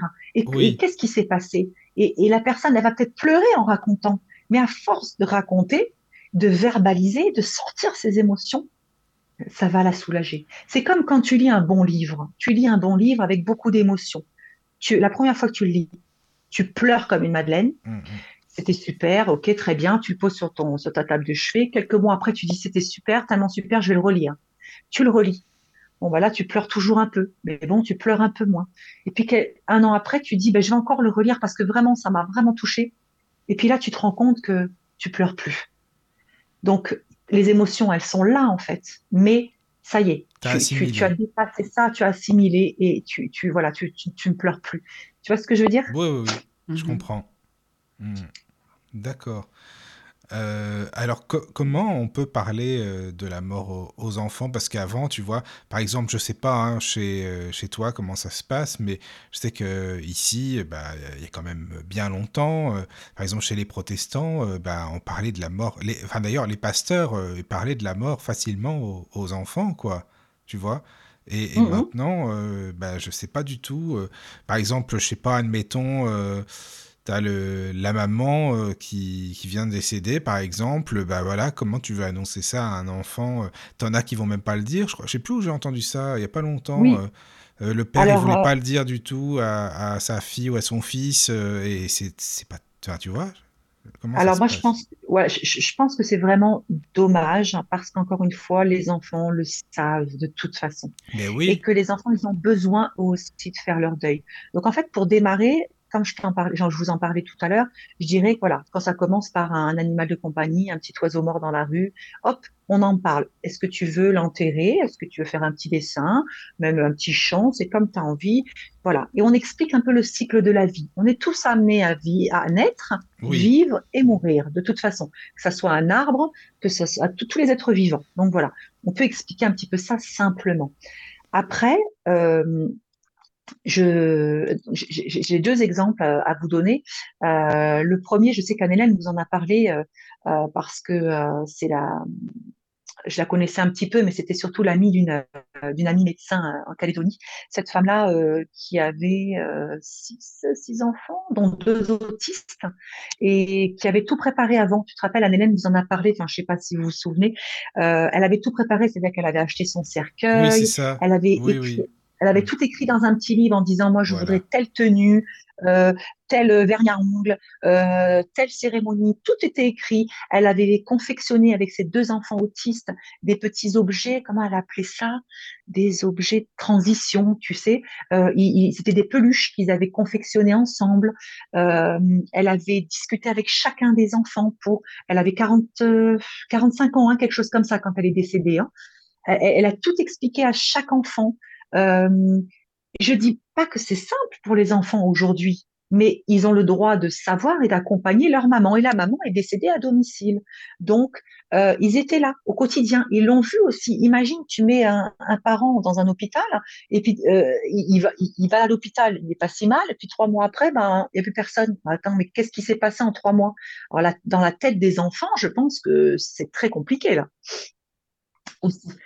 Mm. Et, et, et donc, cette maman-là avait tout préparé.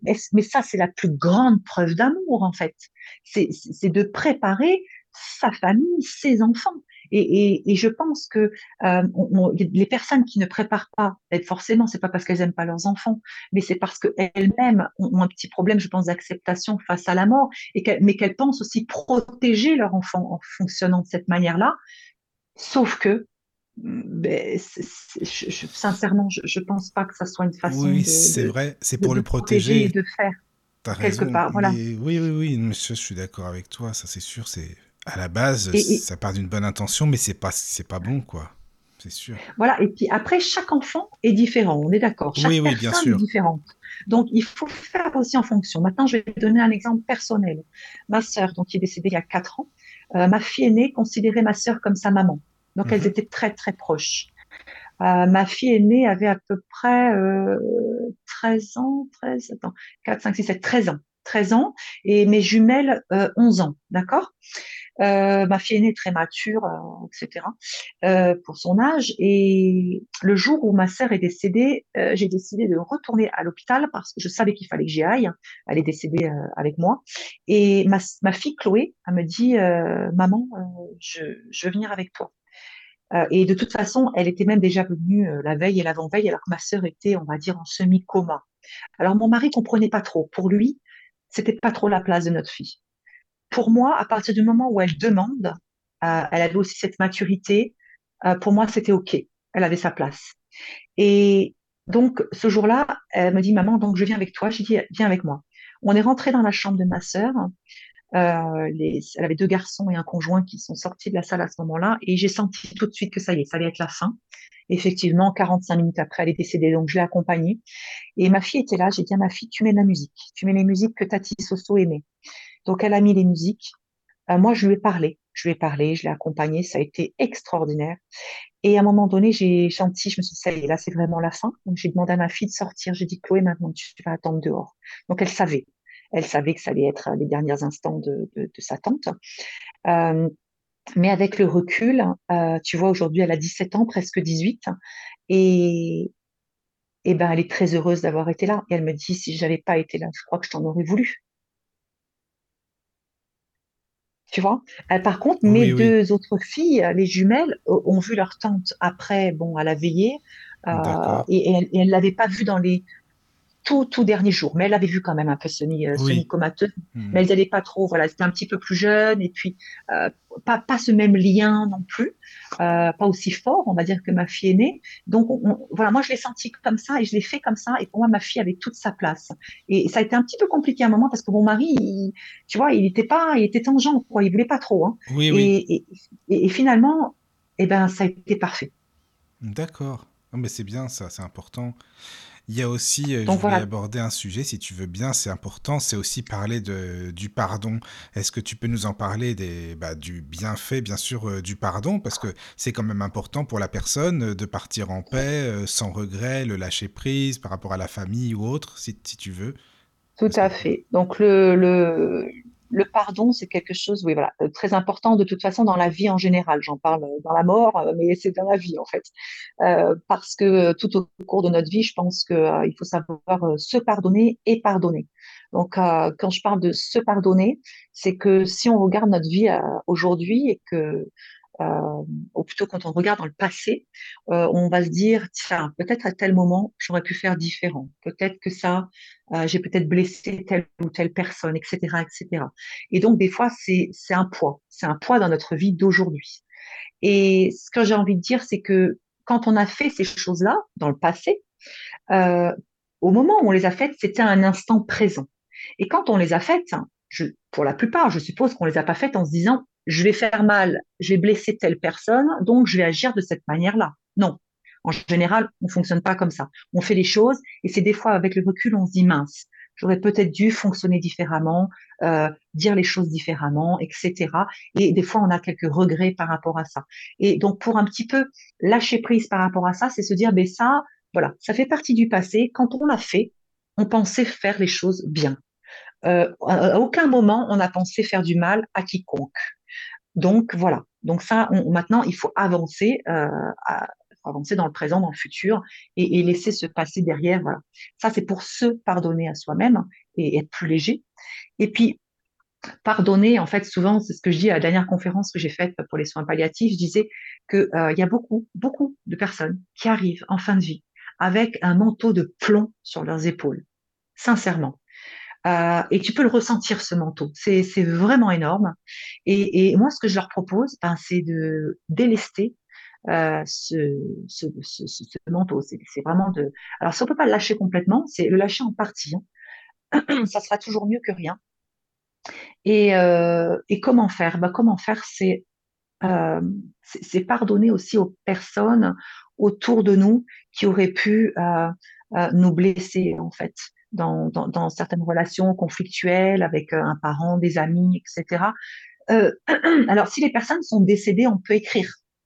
On peut écrire une lettre, la brûler, et, et, ça fera, ça fera aussi, euh, ça fera très bien son travail. Donc, ça peut être de cette manière-là ou euh, ça peut être tout simplement en discutant avec la personne. Ça peut être un coup de fil, euh, voilà, ça peut être euh, une discussion, un échange, et, et, vraiment pardonner. Parce que ça, on le sait aussi dans notre quotidien. C'est que des fois, quelqu'un nous a blessés, mais vraiment meurtri sur une situation très douloureuse, et on se dit jamais je pourrais pardonner. Et en fait, ce qu'il faut comprendre, c'est que si on ne pardonne pas, mais c'est nous, c'est nous que ça, que ça, que ça empêche d'avancer en premier c'est nous que ça empêche de vivre en premier. Parce qu'à partir du moment où on, pardonne à la personne, eh bien nous, c'est comme si, waouh, le manteau, il tombe en fait.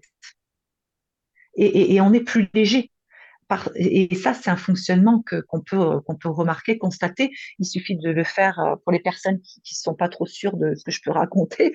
Je vous propose de tenter l'exercice dès demain euh, et d'essayer de pardonner à une personne qui vous aurait fait du mal. Encore une fois, la personne est décédée, on écrit un courrier, on le brûle, on le garde.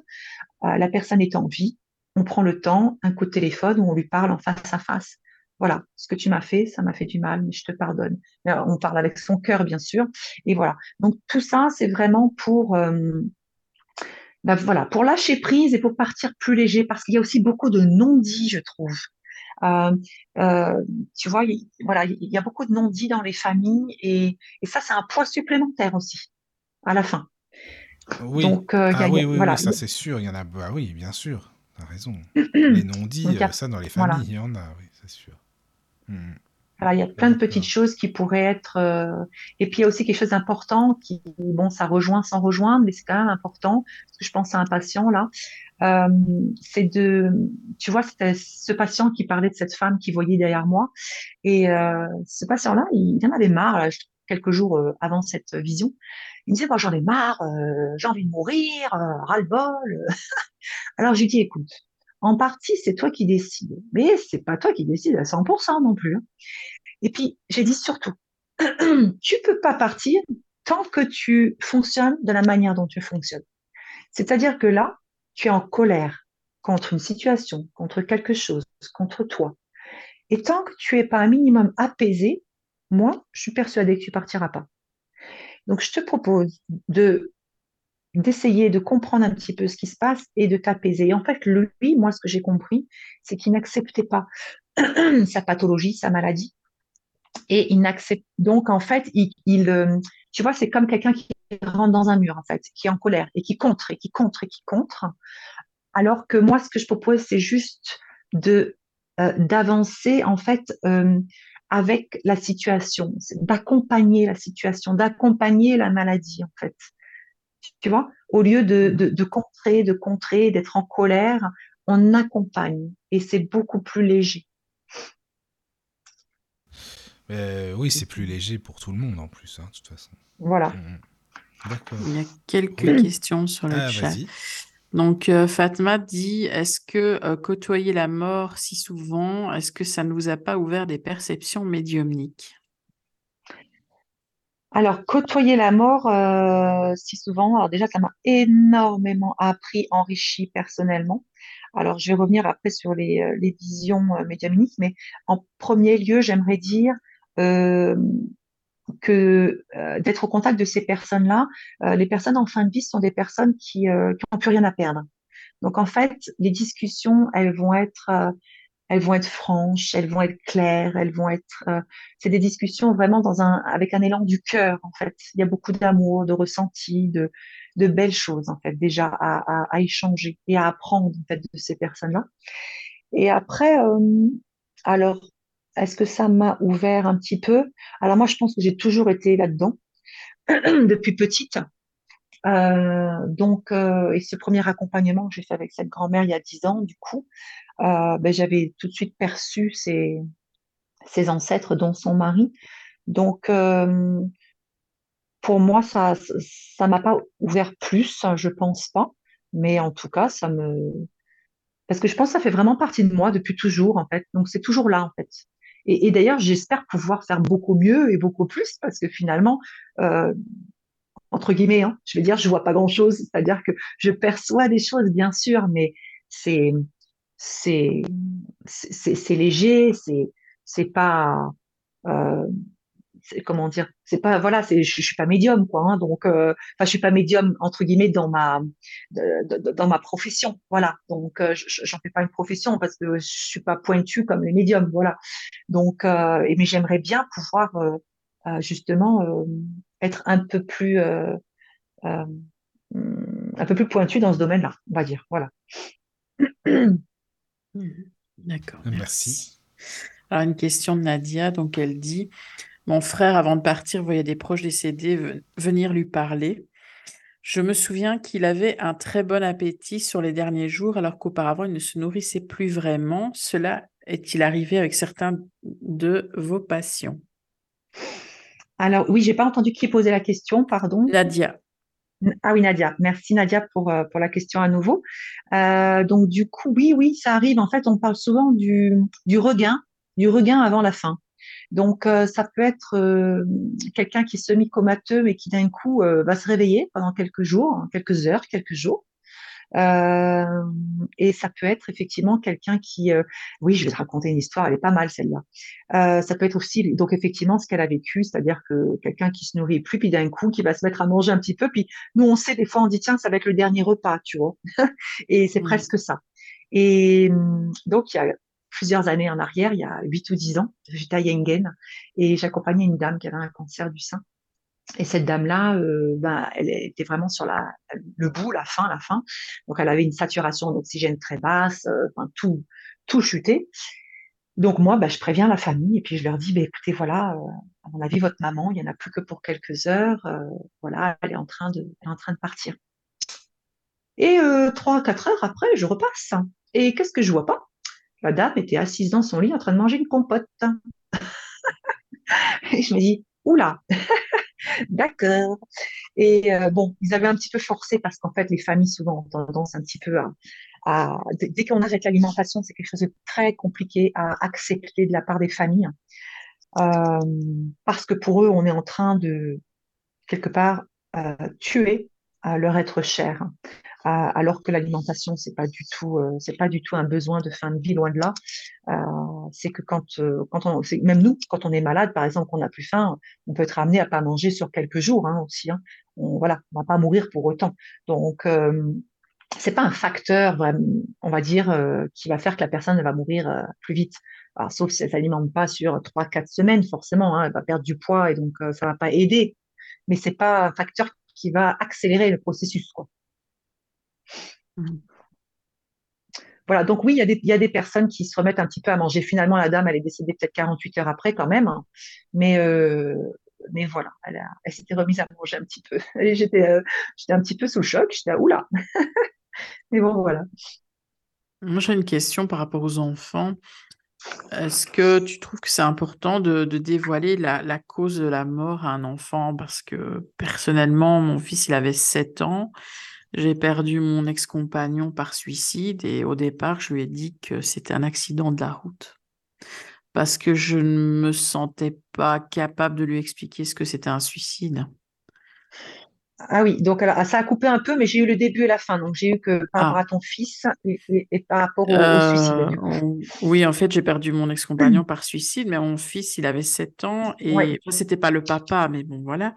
Mais euh, je lui ai dit que c'était un accident de la route parce qu'à ce moment-là, je ne me suis pas sentie d'attaque de lui dire, oui, oui mais je, je pense qu'ils n'ont pas forcément ça. Oui, je pense qu'ils n'ont pas forcément besoin de savoir de quoi les personnes sont mortes de quoi, comment, etc.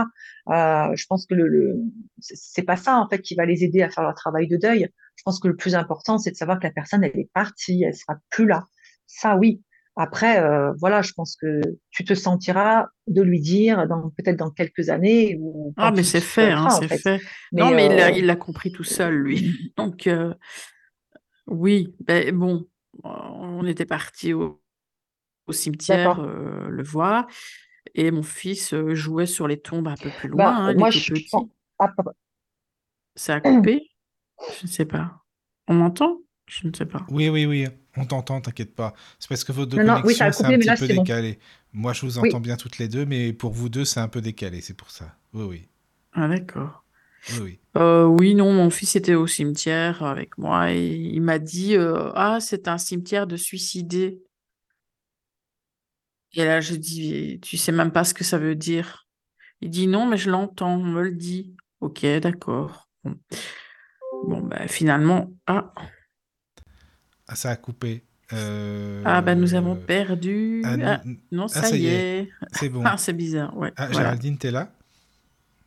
Allô, allô? Ah, voilà, c'est bon, tu es revenu. Ça y est, ça avait coupé. Oh, oui. oui, oui, non, mais t'inquiète pas. Bah, oui, avais... On s'est dit, elle, nous a quitté direct. Allez, salut, hein, hein c'est bon. non, je Allez, salut. Hein. salut. Hein. Je vais me coucher. Je vais me coucher. Ouais, voilà. Non, non, mais bon, non, c'est la connexion, mais c'est bon. Tu es bien là, voilà, ça va, pas de problème. Euh, c'est bon, donc oui. du coup, on parlait de ton fils, oui, Caroline, et puis oui. finalement avait compris. Euh, oui, ben oui, au cimetière, euh, il a entendu, enfin, qu'on lui disait que c'était un cimetière de Caro, ce que tu dis, c'est un médium, donc excuse-moi, c'est, enfin, tu parles de ton ben, Oui, mais, ça, c'est pas un secret, mais. Bah oui, mais quand même. Oui, oui, mais bon, moi, je me suis, enfin, mis à part le fait médium, je me suis toujours dit, est-ce que j'avais bien fait ou pas? Bon. Moi, je pense que oui, hein, tu as bien fait, euh, as bien fait de pas lui dire euh, les, les, faits. Moi, je, je, pense même personnellement, j'aurais juste dit qu'il était parti. voilà, qu'il était parti. Euh, après, peut-être même sans rentrer dans, dans les détails. Quoi. En plus, il était jeune. Voilà, bon, bah, il l'a compris finalement. Mais euh, je pense que c'est quand même infligé. Après, est-ce qu'à 7 ans, on comprend vraiment ce qu'est un suicide en plus Mais c'est ça, quoi. Mmh. C'est infliger encore un petit poids supplémentaire, je pense. Oui à, l'enfant quoi. Mais euh, je pense que tu après c'est des choses que voilà quand on les ressent on les on, les partage plus tard. Moi ma sœur effectivement pareil son son compagnon s'est suicidé il y a, en laissant une petite de deux ans euh, avec elle. Et euh, bon bah là aujourd'hui elle a quatre ans elle a, elle a rien dit non plus voilà. Enfin, mais en même temps à deux ans elle aurait rien elle aurait mmh. pas compris non plus. Donc bon. Mais oui bah, disons, le pire, c'est quand même d'aller dire il est parti en voyage, quoi. Là, l'enfant ah va toujours attendre le retour. Mmh. Non, ça c'est dur, ça. Ça c'est vraiment dur. Non. Mmh Je pense que c'est pas à faire. Mmh. Non, moi non plus. Je pense Mais j'ai trouvé dans ton, dans ton livre avec l'histoire d'Esther, euh, j'ai trouvé que c'était. J'avais jamais pensé à ça. euh, très original de faire euh, écrire euh, les personnes sur le cercueil, faire écrire un Et mot. oui, Et oui, ben oui, ben c'est pas la seule, écoute, euh, que je connais.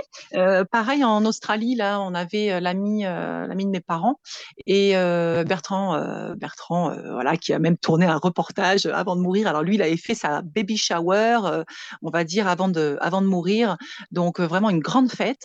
Et figure-toi, il avait acheté un grand cercueil rouge et il doit être super content que je parle de lui aujourd'hui. D'ailleurs, Bertrand, je te fais un petit coucou de là-haut. Et, et il le mettait, il trônait dans son salon, cercueil, je te jure. Et, euh, et après, donc, il a fait une fête, euh, je sais pas, quelques mois hein, avant de décéder. Et tout le monde était convié. Et puis, tout le monde pouvait écrire dans un livre d'or ce qu'il sent- ressentait, ce qu'il voulait. Et puis voilà. Mm. c'est Ouais, bien, je l'idée originale. Oui, c'est vrai. Oui, Bah, finalement, original. tu vois, on se retrouve quand la personne est morte. Autant faire un effort quand la personne est encore vivante. Alors, Mhm. c'est pas mal comme idée. c'est sûr. Et euh, une autre question, comment est-ce que on peut faire le deuil de- d'une personne qu'on n'a pas pu voir, euh, euh, par exemple quand le cercueil est fermé ou, on n'a pas pu lui dire au revoir, enfin? Alors, moi, je pense que ça, rejoint donc du coup l'accompagnement à distance. J'en parle un petit peu dans mon livre parce que je l'ai fait pratiquer pour ma sœur hein, aussi. À savoir que, bon, toi, Caroline, tu, tu- le sais de toute façon, mais on, on est, on est des corps physiques, mais bien au-delà, en fait. Donc, la distance, euh, nous, nous, c'est, nous, petits êtres humains, on pense avec notre petit cerveau et on se dit que si on n'est pas à côté, on n'a pas accompagné la personne. Et, et- et moi-même, hein, j'ai ces ressentis-là parce que je l'ai eu pour ma sœur. hein. Je, j'étais en Australie, elle était en Calédonie et je, je voulais qu'une chose, c'est qu'elle m'attende. hein. Donc, Mhm. euh, j'ai eu moi-même ces ressentis-là. Mais euh, malgré tout, à distance, on est connecté à ces personnes. Euh, on, on- on est avec eux, en fait. Et, et- d'ailleurs, quand j'étais à Brisbane, juste avant de prendre mon avion, donc ma sœur était déjà dans un premier coma et on m'a dit que bon, bah, elle allait mourir, donc j'étais pas sûre d'arriver et euh, j'ai- je pleurais à l'aéroport, j'étais avec mon mari et, euh, et j'ai une amie qui me dit Géraldine, connecte-toi à ta sœur. Ben, j'ai dit attends, je suis à l'aéroport, je suis en train de pleurer et tout, euh, c'est peut-être pas le meilleur moment. Et puis j'ai essayé, j'arrivais pas. Mon mari m'a pris dans ses bras et, et je me suis connectée à ma sœur. Et ma sœur me dit deux choses. La première, elle me dit je vais t'attendre. Et la deuxième chose, elle me dit je vais attendre que tout le monde soit là avant de partir. Et là, je me dis Géraldine, t'as rêvé parce qu'elle est dans le coma. Que tout le monde soit là, faut savoir que moi j'ai de la famille jusqu'en métropole. Ils n'étaient pas encore prévus d'arriver. hein. Donc euh, je me suis dit bon bah voilà. Et bien finalement, tout s'est réalisé parce qu'en fait, elle s'est euh, réveillée de son coma à un moment donné, bon aussi par rapport à des traitements hein, qui lui ont été donnés parce qu'elle avait des œdèmes au niveau du cerveau. Euh, donc en fait, elle est restée dans le coma quand je suis rentrée de Brisbane quelques jours. Après, elle s'est réveillée et finalement, voilà, entre cette histoire et, sa mort, il y a eu trois, quatre semaines. Et donc mes frères et sœurs qui avaient prévu d'arriver, une du Canada, l'autre de métropole, l'autre d'Australie, ils avaient tous prévu d'arriver pour l'enterrement. Mais non, ils l'ont tous vu. Et quand elle a eu vu tout le monde, elle est partie. Et c'était quand même quelque chose de. Donc, c'est, alors ça, c'était pour dire que euh, on peut être connecté vraiment à distance. Je, sais que c'est difficile à croire parce que même moi qui ai ces croyances-là, euh, ça a été difficile pour moi, tu vois, euh, de me dire euh, voilà. Et donc pour ma famille qui était en métropole, quand on accompagnait ma sœur en Calédonie, ce que je faisais le soir, donc quand j'étais de retour en Calédonie, j'organisais avec des euh, des créneaux horaires semblables.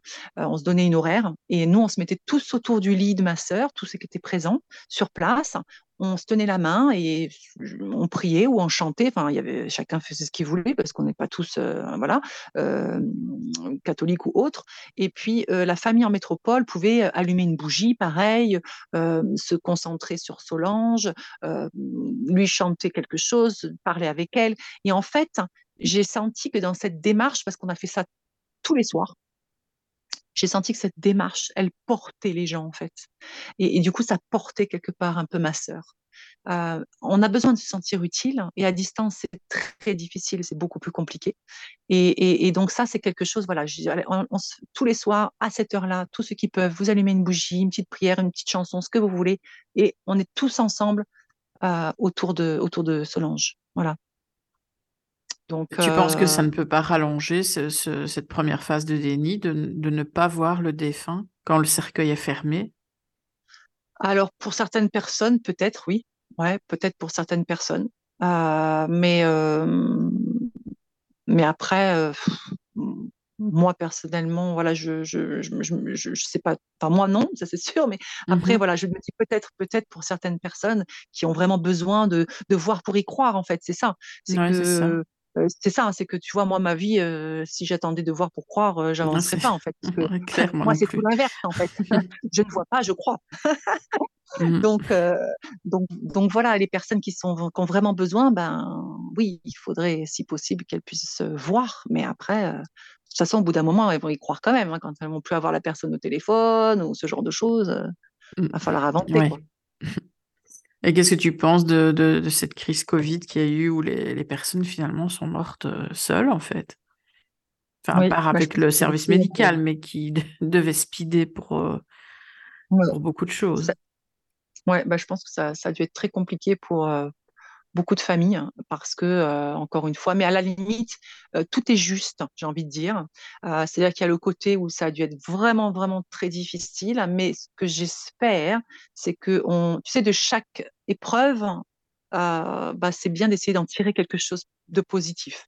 En fait, ce que le petit point positif que j'aimerais en tirer là, c'est de se dire, ben, justement, il faut qu'on comprenne de plus en plus qu'on n'est pas uniquement qu'un corps physique qu'on est réellement une âme dans un corps et qu'on va au-delà des frontières du corps, on va au-delà de tout ça en fait, et que juste d'esprit à esprit, on peut communiquer les uns avec les autres. Et justement, c'est ça en fait que ça, ça, ça devrait nous apprendre en fait. Et, ben voilà, qu'il faut, il faut, il faut aller au-delà de ça. Et, si, et encore une fois, s'il y a des personnes qui m'écoutent et qui se disent, Ouh là là, c'est compliqué ce qu'elle raconte, ben moi, je vous propose un petit exercice tout simple. Euh, Mettez-vous face à quelqu'un. Parce qu'on est tous, t'es d'accord, Caroline, on est tous médiums à différents Mhm. degrés, mais on est tous Oui, médiums. On a tous Donc, euh, des, oui, de l'intuition, des ressentis. voilà. Donc, si les personnes, elles y croient pas, moi, je dis, mettez, mettez une chaise en face de vous avec quelqu'un que vous connaissez pas. Vous vous concentrez, vous vous centrez sur vous. En face de vous, la personne, pareil, elle essaie de se centrer, tranquille. Et hop, vous visualisez une image sur la personne d'en face. Ça peut être visualiser une image sous forme d'un arbre. Vous décrivez ce que vous voyez, par exemple. Euh, ça peut être un petit arbre dans un grand champ, ou ça peut être un grand arbre, enfin une barrière, pas de barrière, peu importe. Et vous décrivez, vous voyez si ça parle à la personne en face de vous. Eh ben, moi, je vous dis qu'à 90%, ça va parler à la personne qui est en face. Parce que la personne, elle va se reconnaître dans ce paysage elle va se reconnaître dans cet arbre. Et, ça, c'est une image que je donne parce que c'est un exemple, voilà, que en plus j'ai fait il y a pas longtemps. Mais euh, ça peut être tout autre chose. Mais c'est juste pour dire qu'il il faut aussi croire en nous en fait, en, ce qu'on est, en nos capacités et, euh, au fait que on, on, on, il faut absolument qu'on essaie d'arrêter de, se limiter à notre corps physique. Il est là, notre corps physique, c'est notre véhicule. Il hein, faut quand même en prendre conscience, en prendre soin. Mais il y a beaucoup d'autres choses à côté de ça. Mmh, c'est sûr. Mais les gens ne se font peut-être pas assez confiance, en fait. Par rapport à leur pire. ressenti et tout, ils n'osent pas. Bah oui, c'est pas simple. Hein. Mmh. Ouais. Moi, je, moi-même, hein, c'est pas tous les jours que euh, j'avance euh, avec euh, avec 100% de confiance. Hein. Ça serait ça serait mentir. Hein. Donc donc voilà, on apprend et puis on avance et puis on grandit. Et puis le principal, c'est de rester en mouvement. Je pense que c'est une belle énergie, le mouvement, en fait. C'est de mmh. toujours apprendre. Ça peut être par la lecture, par des discussions, des échanges. Voilà, rester en mouvement, rester en mouvement. Euh, ça, c'est l'énergie, en fait. C'est quand l'énergie, elle circule, on avance, on grandit, en fait. Oui, c'est sûr. Et puis, c'est souvent la mort d'un proche que, justement, les antennes s'ouvrent. C'est vrai. Mmh. C'est vrai, hein mmh. Tout à fait. Quand des fois, on se dit, bon, c'est dommage d'avoir attendu aussi longtemps. Mais bon, ouais. bah oui. chacun a son rythme. Chacun a son rythme. C'est sûr. Et tu as déjà euh, vécu, enfin vécu, je ne sais pas comment je vais dire, euh, des personnes qui ont vécu euh, des expériences de mort imminente? Tu as déjà eu des conversations avec ces personnes? Alors, euh, j'ai lu des livres, bien sûr, j'ai entendu pas mal de, de reportages, de trucs comme ça, mais de euh, si, si, si, c'est vrai, une ou deux personnes avec qui, pas des patients, hein, des, des, personnes euh, que mmh j'ai rencontrées, voilà, qui, qui, avaient déjà vécu, oui, des expériences de mort imminente. bon, ça, moi, j'y crois aussi énormément. De toute façon, maintenant, c'est plus question d'y croire ou pas d'y croire, parce que de toute façon, scientifiquement, ben, c'est prouvé. Hein, Je veux dire, euh, quand on voit ces scientifiques qui écrivent, euh, qui écrivent des livres comme le, je sais pas si tu connais là, de, le docteur euh, Eben Alexander là, qui est un neurochirurgien américain, qui a écrit un livre, La preuve du paradis. Alors lui, c'était un homme très très cartésien, très brut de décoffrage, tu vois, enfin vraiment carré et tout. Et Mhm. puis un jour, il a attrapé une méningite et il a vécu une EMI, une expérience de mort imminente. Et euh, ah bah il est revenu, euh, ce n'était plus du tout, du tout la même personne. Les gens ne le reconnaissaient plus. Euh, c'était quelqu'un qui était plus posé, doux, qui, fonctionnait vraiment avec, avec son cœur. Rien à voir, c'était le jour et la nuit. Et il a raconté son expérience. Et donc il a écrit un livre, attention pour quelqu'un de athée très cartésien, qui s'appelle La preuve du paradis. Donc, ah oui, ça c'est pour quelqu'un qui ne croyait donc, en rien, ouais, c'est vrai que c'est quand même. Ouais, et, et en fait, ouais, t'en ouais, as plein fait... comme ça, en fait. Ouais, et, euh, et, alors moi, j'ai jamais vécu d'expérience de mort imminente, mais j'ai vécu des sorties de corps qui quelque part euh, ont des similitudes, tu vois, ont eu mm -hmm. des similitudes parce que j'ai touché cet amour inconditionnel, à en pleurer, euh, j'ai ressenti ce voilà ce, ce, ce bien-être, ce lâcher prise, ce, ce détachement. Enfin, c'était c'était c'était court, bref, mais très fort en fait. Donc, euh, euh, et puis tout ça, je, peux qu'y croire. Après, euh, ah, je, peux qu'y croire. Après, c'est vrai, moi, je, discute aussi avec, les médiums. Hein, et c'est vrai que j'étais allée voir une médium il y a, il y sais plus, il y a quelques mois de ça. Et alors, c'est marrant parce que sur sa droite, elle me dit il y a les défunts et sur sa gauche, il y a les, il y a les guides. Et puis, elle me dit oulala, là là, mais il y a beaucoup de défunts là et tout. Et puis, j'ai dit, oui, c'est normal. Euh, Epsel, d'ailleurs, qui m'a dit après, ah oui, mais en fait, c'est tous ceux que tu as accompagnés, ils sont tous là. donc, ah, ça fait du monde, hein. c'est sûr. J'imagine, en même temps, ça fait du monde. Mais, mais c'est normal aussi, tu les as accompagnés, tu étais là avec eux jusqu'au bout. Euh, voilà, quoi. Et Alors, tu n'as jamais de manifestation chez toi, de par le fait que tu es très entouré quand même? Alors, euh, j'ai eu, des, j'ai eu des manifestations très, très fortes, euh, parce qu'en fait, bah, je suis aussi passeuse d'âme, mais comme euh, beaucoup de personnes. Hein. Bah, ça, forcément. Hein. Enfin, bon, Rien que par ton métier, tu l'es. Oui, voilà. Donc, depuis, depuis ça, ça a commencé, ça a commencé en Australie. Donc, je te fais à peu près 13 ans en arrière, il y a 13, 14 ans, ouais, à peu près. Et euh, du coup, la première fois, je peux te dire que j'étais en panique. Hein. J'étais toute seule dans mon lit, mon mari n'était pas là. Et là, il y a 50 personnes autour du lit. Au secours Ah ouais, d'accord. ah ouais, je me dis... et alors et en plus tu sais tu es dans un état où tu peux pas te tu peux pas te, euh, te réveiller. Tu ouvres les yeux mais en fait non, tu, Ah ouais, ça, ça s'ouvre Ouais, pas. oui. En fait, tu vois, Mhm. c'est c'est terrible. Et en fait, j'ai eu ce réflexe de prier, prier, prier. C'était mon réflexe. Et j'ai eu ce réflexe parce que je, je ne savais pas hein, ce qu'il fallait faire, de visualiser une porte et hop là, de les laisser sortir quoi. Et, et voilà. Donc j'ai eu des moments où j'en ai eu très très souvent la nuit, trop souvent à- parce que à m'empêcher de dormir. hein. Donc euh, là, euh, c'était vraiment dur. Et mais là, ça y est, c'est fini. Depuis un bon bout de temps, là, euh, c'est fini. Bon, ben, t'as surfermé la porte. Voilà. oui, parce que c'est un peu gênant quand même. hein. Oui, oui. Et les personnes dans le coma, comme, enfin, tu ressens quelque chose de particulier? Alors les personnes dans le coma, moi, je leur parle de toute façon comme n'importe quelle personne. Euh, quand je fais des soins, euh, je- j'explique tout. Enfin, vraiment comme si la personne était là, là, consciente, parce que de toute façon, elle est là. Euh, et c'est ce que je dis. Je dis, les personnes dans le coma, elles nous entendent. Est-ce qu'elles entendent 100%, parce que des fois, elles sont peut-être un peu ailleurs, mais en tout cas, elles entendent une grande partie. Voilà, elles entendent une grande partie de ce qu'on dit, elles ressentent. Euh, tu vois, par exemple, je vais reprendre l'exemple de ma sœur. Moi, ce que j'adore faire, mais je le fais pas qu'avec ma sœur, c'est les shampoings. Faire un shampoing au lit à un patient qui est qui bouge plus, quoi. Tu vois, qui est alité ou en fin de vie. C'est un truc. moi, j'aime beaucoup faire ça. Il y a toute une technique, hein, mais bon, j'ai la technique et, et j'adore faire ça parce que je sais que ça apporte un bien-être, mais énorme. Et, euh, et je me souviens quand ma sœur était dans le coma, elle- donc elle, elle était à l'hôpital, et euh, je dis ah bah, je vais lui faire un shampoing et tout. Puis mes neveux étaient là, donc les, enfants de ma sœur.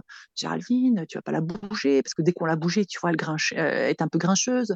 Elle était toute rachitique. bon, c'est sûr, c'était un peu une expédition pour la, la placer, mais j'ai dit non, je, vais le faire parce qu'en fait, tu as quelques minutes où il faut se placer, où tu sais que ça risque d'être un petit peu ennuyant, ennuyeux et difficile, pardon, pour la, le patient. Mais après, tu sais que c'est un, un grand bien-être, bien-être. Donc, en fait, je l'ai placé, etc. Hop, et je lui faisais son petit shampoing, en fait. Et, là, euh, et là, euh, tu mets de la musique, je mettais de la musique du Grand Bleu parce qu'elle adore, tu vois. Je lui massais le cuir chevelu, je faisais couler de l'eau tiède sur sa tête.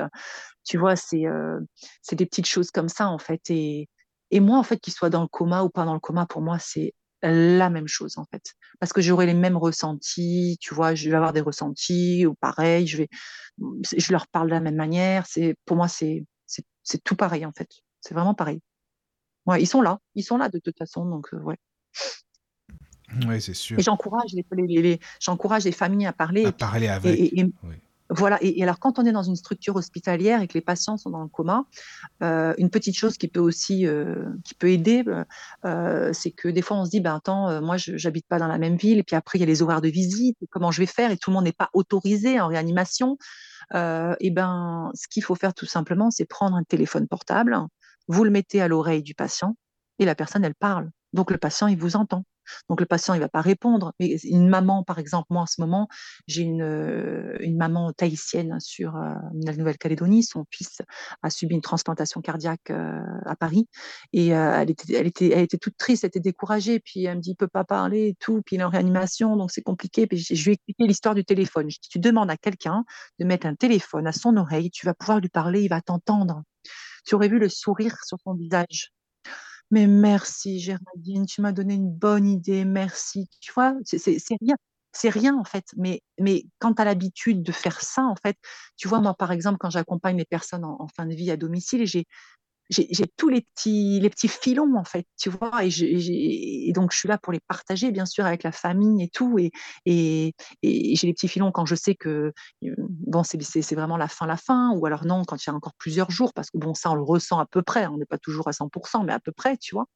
Et, euh, et c'est des petites choses, mais qui font que forcément, plus tu pratiques, de toute façon, meilleur tu es dans ton domaine aussi, hein. C'est c'est normal, c'est comme tout le monde, hein. Oui, c'est ça, quoi. C'est important. Mais alors, qu'est-ce que tu penses aussi, euh, tu vois, par exemple, euh, admettons, on sait pas, on a une maladie ou quoi, on, on sait que la mort approche, on, on le ressent, enfin voilà. Et c'est de là, simplement, euh, parfois qu'on se dit, euh, oh là là, mais mince, j'ai pas fait grand-chose finalement, j'ai pas accompli ce que je voulais. euh, tu vois, c'est là qu'on, on- c'est comme si on réagissait, on se réveille d'un coup, on dit, mais j'ai rien foutu de ma vie finalement. Tu vois ce que je veux dire? Tout à fait. Et c'est pour ça que j'ai envie de dire qu'il faut préparer sa mort. Pourquoi? Parce que quand tu prépares ta mort et que tu en es conscient, tu vas Oui. vivre avec un grand V. Et, et, et, et je pense que c'est pour ça qu'il faut encore plus en parler. Presque, il faudrait faire des stages obligatoires. Tu vois, il y avait l'armée, ben presque, il faudrait faire la réanimation, les soins palliatifs. Tu vois, une semaine pour tout le monde. Allez, c'est parti. Pour se mettre un petit peu dans le, justement, être confronté en fait à ça, confronté à la mort de quelqu'un en face de toi. C'est Oui, pas c'est forcément ça. un hein. Confronter, ça, Mais ça, et- oui, oui, oui. Ouais, je et aux comprends. questionnements qui peuvent se poser et se dire, Oh, ça y est, là, dans quelques jours, il est plus là, tu vois, donc, oui, oui. bah mince, si ça m'arrive à moi, bah, qu'est-ce que je vais faire, comment je vais faire, euh, etc., en fait. Ouais. Et, et en fait, c'est ça, en fait, nous, êtres humains, petit être humain que l'on est, on a besoin d'être confrontés aux choses pour comprendre. Et, des fois, bon, ça, ça- c'est un peu, c'est un peu dommage parce qu'effectivement, là, quand tu as cette maladie, comme tu dis, et que peut-être dans quelques mois, tu es mort, bon, Oui, t'as plus beaucoup, beaucoup, beaucoup de temps, mais bon, euh, tu feras au mieux. Mais ce que je veux dire, c'est que si, euh, quand tout va bien, tu as déjà parlé de ça, euh, tu vois, c'est ce que je dis, il faut être prêt à mourir demain. Par oui, exemple, moi, c'est ce que je, je dis à certaines personnes. Pose-toi la question, est-ce que si je meurs demain, c'est OK pour moi? Est-ce que je suis prêt? Est-ce que je suis prête? Alors, encore une fois, moi, tu me poses la question. Moi, personnellement, oui, je suis prête. Je peux mourir demain. Maintenant, je vais te dire, là, je vais être réaliste. Je suis triste pour qui? Pour mes enfants, pour mon mari, pour ceux qui restent, pour ma famille. Mais mon mari, je crois qu'il il sait tellement ma façon de penser par rapport à la mort et tout, que de toute façon, mon mari, il avancera, hein, mais ça c'est sûr, mais que je pense qu'il y a une partie de lui qui, qui, qui, qui, qui dira de toute façon, voilà, Géraldine, elle a vécu euh, à 100%, quoi. Ou alors à le- à 99%, parce qu'on n'est peut-être jamais à 100%, tu vois ce que je veux dire. Mais euh, moi, j'essaie de faire, j'essaie de faire, c'est ça, de vivre chaque jour comme si c'était le dernier, en fait, le plus possible. Donc, on, dit, on dit je t'aime aux gens qu'on aime, on n'a pas honte de Mais dire je c'est t'aime. ça. Euh, Oui, oui, et, de leur et moi, mes dire. filles, des Hmm. fois, oh là là, maman, tu nous embêtes à dire tout le temps je t'aime. Oui, bah écoutez, quand je serai morte, je viendrai vous chatouiller les orteils, ça, ça sera autre Exactement. chose. Voilà, c'est pas pareil. Mais tu vois, et, puis, et puis il, faut, il faut savoir se réaliser quand on est vivant et il faut savoir dire non quand on veut dire non. On dit pas non, on dit pas oui, pardon, oui à quelqu'un si on pense non. Ah, c'est ça. Tu vois, ça aussi. Mais il faut oser être soi-même, quoi. C'est toujours pareil, euh, c'est important. On parlait de ça dans une émission il n'y a pas longtemps, de mettre des, des, masques. On met toujours des masques sur ce qu'on est ou non. On n'ose pas être naturel et c'est dommage, quoi. Ben oui, parce qu'en fait, ça, ça sert à rien, en fait. Ben oui. Ça sert strictement à rien et ça, fausse les relations. Oui, oui. C'est-à-dire que si tu pars sur une relation avec la peur de perdre l'autre, avec la peur du jugement de l'autre, ta relation, elle est faussée. C'est ça. Elle n'est pas vraie. Mmh. Elle n'est pas mmh. vraie. À partir du moment, euh, un couple, mon mari et moi, par exemple, bah, on s'aime, on a envie de vivre, on est ensemble depuis 20 ans, on aimerait bien mourir ensemble, il n'y a pas de souci jusque-là. Euh, maintenant, euh, on a, si on doit se perdre, alors la mort, c'est encore autre chose, mais se perdre par un divorce, par exemple, eh ben, on, c'est pas ce qu'on souhaite. Hein. mais si on doit se perdre de cette manière-là, eh ben, eh ben, on, se perd de cette manière-là. Enfin, sans le souhaiter, tu, tu, vois ce que je veux dire? On ne se on, c'est pas aussi parce que tu es marié femme que tu t'appartiens chacun aussi à, sa, à son jeu, à ton jeu dans le couple. Tu vois ce que je veux dire? Voilà. Donc, euh, et on n'a pas peur de se perdre en fait, si on, si on doit se perdre. Tu vois ce que je veux dire? Tu, ne vis pas à travers l'autre, tu ne vis pas pour l'autre. Bah, tu sais, tu, vis pour dis ça, mais il y a plein de couples qui vivent l'un à travers l'autre. Hein. Oui, alors moi je dirais. Ils sont perdus. C'est dommage. Chacun voit midi à sa porte. Mais pour moi, c'est dommage parce que j'en parlais encore aujourd'hui et hier en famille et, euh, et, je pense que. Euh, alors, il faut bien comprendre les choses. Par exemple, moi, quand je dis moi, c'est moi d'abord. Moi d'abord, ma personne d'abord. Alors, je, vais expliquer parce qu'il y a des gens qui, se disent oula, ça c'est très égoïste.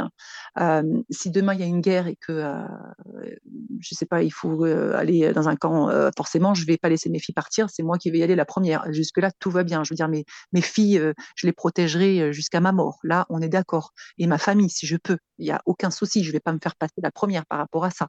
Maintenant, mon bien-être, euh, le fait que je sois alignée, bien dans mes chaussures, euh, bien dans mon travail, bien dans ma vie, bien dans mon corps, ça m'appartient hein, et j'en prends soin depuis toujours en fait, si tu veux. Mais c'est ce qui fait que je suis qui je suis aujourd'hui et c'est ce qui fait que je peux vibrer une énergie autour de moi. C'est-à-dire, euh, si je suis heureuse et souriante, ben, je, je, vais partager ça autour de moi. Je vais partager du bonheur, du sourire, de la gaieté, de la joie, etc. Si toi, t'es pas bien euh, tu, vois, tu, es en colère par rapport à certaines choses, ou tu dis, oh là là, moi j'en ai marre de faire ça, mais je le fais pour faire plaisir à un tel, etc. etc. Donc, tu n'es pas heureux et aligné avec tes pensées et tes actions, finalement, je suis désolée, tu ne pourras pas rendre pleinement heureux tes enfants et ton conjoint, ta famille, en fait. Et en fait, ça fonctionne dans ce sens. C'est-à-dire que c'est, c'est d'abord nous, d'abord nous, notre personne. C'est ça le plus important. Et après, c'est comme quand tu sais les masques qui tombent dans l'avion l'oxygène. C'est d'abord toi. Pourquoi? Parce que c'est comme ça que tu pourras mieux t'occuper de ton enfant à côté. Ah oui, Mais on est des êtres à part entière, on n'est pas des moitiés. Hein. On entend toujours le suite à moitié. Ah ben non. Mais non. Ben non. Et oui, c'est important de, c'est important de comprendre ça parce que il y a trop, trop de, personnes qui fonctionnent à l'envers et, euh, je pense que c'est, euh, c'est dommage parce que ces personnes-là, elles s'oublient. Alors elles te diront pas qu'elles sont malheureuses, mais elles, elles, ne sont pas heureuses. Et c'est pas pareil, encore une fois, tu vois mmh Oui, c'est sûr. Oui. Alors, s'il y a des questions, n'hésitez pas, ou par mail ou sur le chat, bien sûr. Bonsoir aux, personnes qui viennent d'arriver. Est-ce qu'il y a des nouvelles personnes qui viennent? Donc, c'est bien, ça fait plaisir. Euh, alors oui, moi je voulais savoir si tu pouvais nous parler des signes, parce que tu en parles dans ton livre et c'est super super important, vu qu'on en parle souvent aussi à la radio, les signes qu'on peut ressentir euh, de nos défunts, ça peut être des musiques, des parfums, de ce que tu fais. Voilà, si tu veux en parler, c'est bien ça. Alors j'en ai parlé un petit peu. Oui, oui. Euh, après, après, voilà, chacun, selon ses croyances, hein, parce qu'il y en a qui vont dire, bah, moi, j'y crois pas du tout. Alors, en fait, c'est comme tout, tu sais, on en parlait tout à l'heure.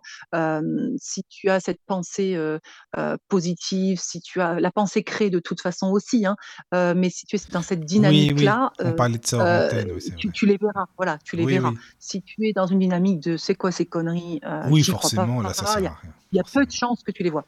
Mais euh, euh, voilà, bon, bah, des, signes, effectivement. Euh, qui c'est qui m'avait parlé Il y a quelqu'un qui m'avait parlé d'un Ah oui, quand la petite jeune femme était décédée, celle de 23 ans, euh, la famille m'avait appelé, il m'avait dit Géraldine, on a senti une odeur de rose, mais une odeur de rose dans la chambre, tu vois, euh, des petites choses comme ça en fait. Euh, après, les signes, ils partagent pas trop. Mais elle l'avait dit, non, la fille? Elle n'avait pas dit, je vous enverrai des roses ou un truc comme ça, oui, non, c'est pas ça Oui, c'est vrai, c'est vrai, c'est vrai. Mais oui. oui, oui, elle avait, Et ça, elle avait dit, elle l'a fait. Oui, bah oui, c'est ça. Oui, c'est vrai.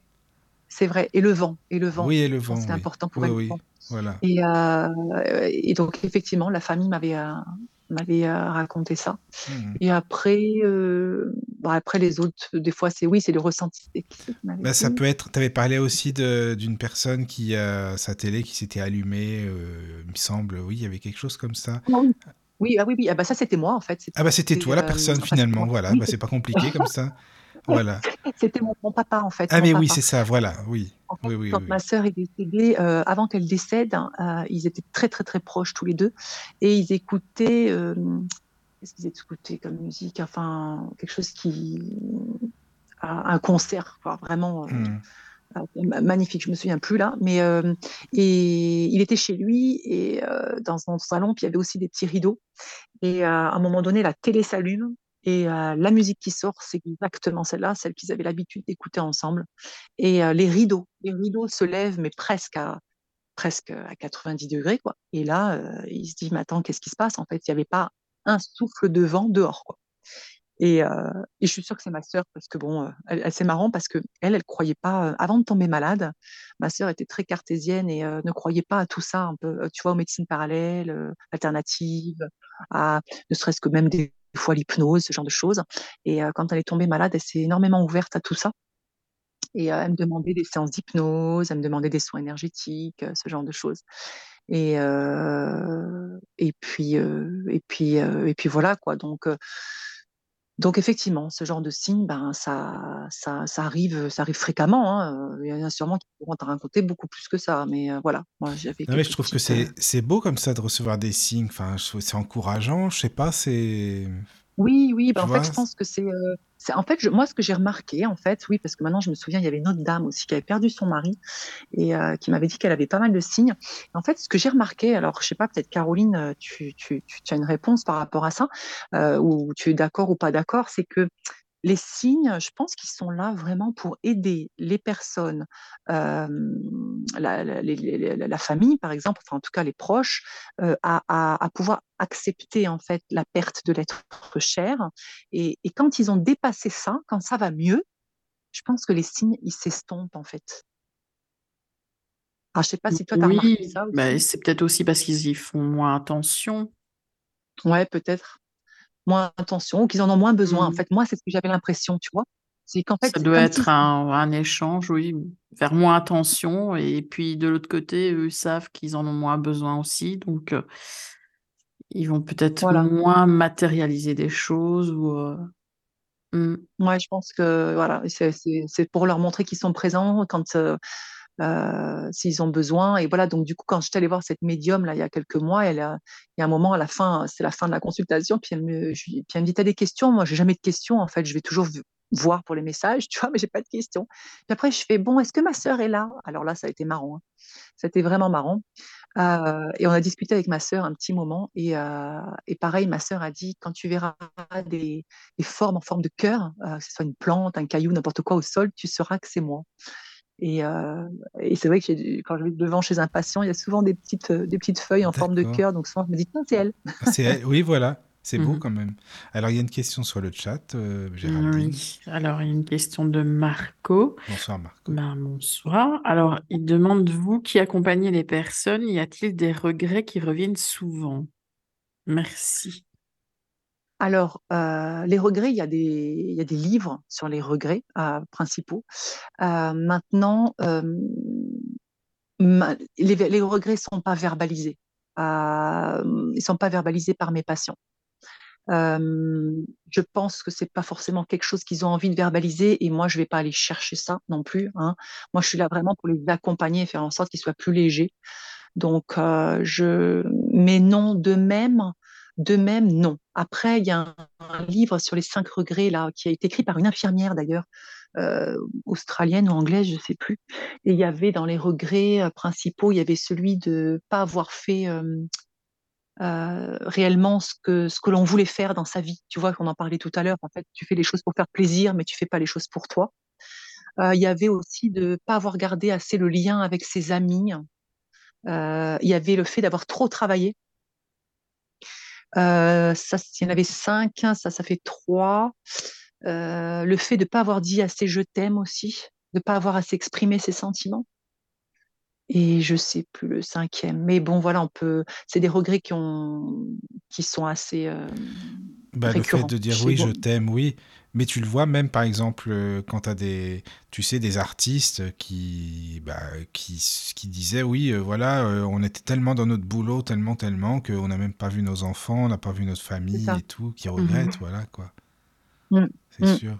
Mm. Eh oui, ouais, c'est sûr que c'est pas simple. Et puis après, quand ça s'est passé, c'est passé, tu peux pas rattraper le temps. C'est ça, quoi. C'est ça. Bah, merci Mar Marco pour la question. Voilà. Merci. merci. Alors, il y en a une autre de Corinne qui demande donc bonsoir, euh, bonsoir Corinne. Euh, quel conseil donneriez-vous pour préparer notre départ, pour épargner nos proches? Alors, ça c'est une très bonne question. Toutes les réponses sont dans mon livre. Non, je rigole. Il y, en a pas mal. Euh, bah, D'abord, en parler, en parler autour de soi, forcément avec les personnes les plus proches, de rédiger ces directives anticipées euh, donc ça, vous allez sur le site de l'HAS, qui est l'Haute Autorité de Santé, et euh, vous pouvez trouver, de toute façon, il suffit de taper directives anticipées. Euh, donc ça va être plutôt, les directives anticipées, elles sont axées sur le côté médical, hein, d'accord? C'est pas sur est-ce qu'on voudrait une, cérémonie religieuse, une incinération ou autre, ça non. Donc ça, par contre, soit on l'écrit à part ou alors on en parle en famille. Euh, donc ça, c'est vraiment pour pouvoir euh, soulager euh, les personnes, les proches, bah, quand, quand on part, en fait, finalement. Après, se préparer soi-même, hein, moi, je dirais que la lecture, hein, la lecture, c'est quelque chose de, de, de, bien, je trouve. lire des ouvrages, en fait, sur sur la fin de vie, sur ça pourrait être des ouvrages que le docteur Elisabeth Kubler-Ross a écrit. Elle a écrit vraiment des, des super ouvrages. La mort est un nouveau soleil. il y avait quoi d'autre? Les derniers, les derniers instants de vie, quelque chose comme ça. et je pense que ça peut, ça peut justement nous, nous, mettre un petit peu des, des, images en fait sur un petit peu ce qui peut se passer. Ben, c'est un petit peu aussi ce que je décris dans mon livre en fait. Hein. C'est euh, et, et, après aussi euh, se, se, renseigner, pas hésiter à même si on a des personnes dans son entourage qui sont en fin de vie, des proches, euh, et ben discuter en fait, discuter ensemble et, et, ne pas avoir peur parce que souvent on a peur de poser des questions, on a peur de téléphoner à la personne et se dire oh là là est-ce qu'elle est morte, pas morte, dans quel état elle est et tout? Alors qu'en fait de l'autre côté la personne, elle se, elle, se dit, bah mince, en fait, je suis pas un monstre, quoi. Pourquoi il y en a qui coupent les ponts? Pourquoi on me donne plus de nouvelles? Pourquoi ceci? Pourquoi cela? Parce que de l'autre côté, ben, ils aimeraient bien aussi avoir des personnes qui, viennent vers eux, qui discutent. Ça peut être un peu de tout, hein, mais et qui s'inquiètent un petit peu de, comment ils vont. C'est important, ne serait-ce que de dire ça, si on ne sait pas quoi dire quand on rentre dans la chambre de quelqu'un qui, est en fin de vie, ben, comment tu vas en fait? Comment tu vas? Alors la personne, elle peut te répondre, bah forcément, je vais pas très bien. Mais comment tu te sens en fait? Comment tu, voilà, est-ce que tu souhaites partager ça avec moi? Si, pas, si, on n'est pas sûr, par exemple, voilà, est-ce que tu souhaites partager ça avec moi ou pas? Il n'y a pas de souci. Des fois, ils vont choisir une personne de prédilection avec qui ils vont préférer. Ça peut être un personnel soignant ou un membre de la famille. Euh, il faut pas se sentir euh, euh, mal si la personne ne veut pas se confier à nous. Hein, c'est pas grave, c'est comme ça aussi. Hein, mais il y a plein de, moyens de, se préparer. Il y a le livre tibétain de la vie et de la mort. Moi, je trouve ça extraordinaire aussi. C'est, euh, un magnifique bouquin en fait. Euh, qui, parle de, toutes ces étapes en fait. Hein. Il parle euh, et, quand la personne est, morte, a quitté son corps, il bouge plus le corps. Moi, je conseille ça aussi quand c'est possible. Alors, ce qu'il faut savoir, c'est qu'à l'hôpital, de toute façon, le corps ne sera pas récupéré avant au moins deux heures de temps. Et euh, à domicile, il n'y a pas de limite de temps. Donc moi, les personnes, c'est ce que je leur dis. Je dis quand quelqu'un euh, votre proche, euh, votre être cher vient de mourir. Vous prenez votre temps. Déjà, il y a quelque chose à vivre. Donc, vous posez les téléphones, vous restez avec la personne et vous vivez l'instant présent. Et surtout, vous n'appelez surtout pas les pompes funèbres parce que eux, c'est les champions de je viens chercher le corps. Les Mm. pompes funèbres, vous les appelez quand vous, vous êtes prêt à ce que le corps parte. Vous pouvez rester 24 heures à la maison. Il n'y a aucun problème avec ça. Et vous pouvez veiller le corps. Mais on peut attends, y a- avant il y avait la veillée pendant trois jours. En- je sais pas, en Bretagne il y avait ça, et puis dans d'autres régions, Eh enfin ben, au pays, quoi.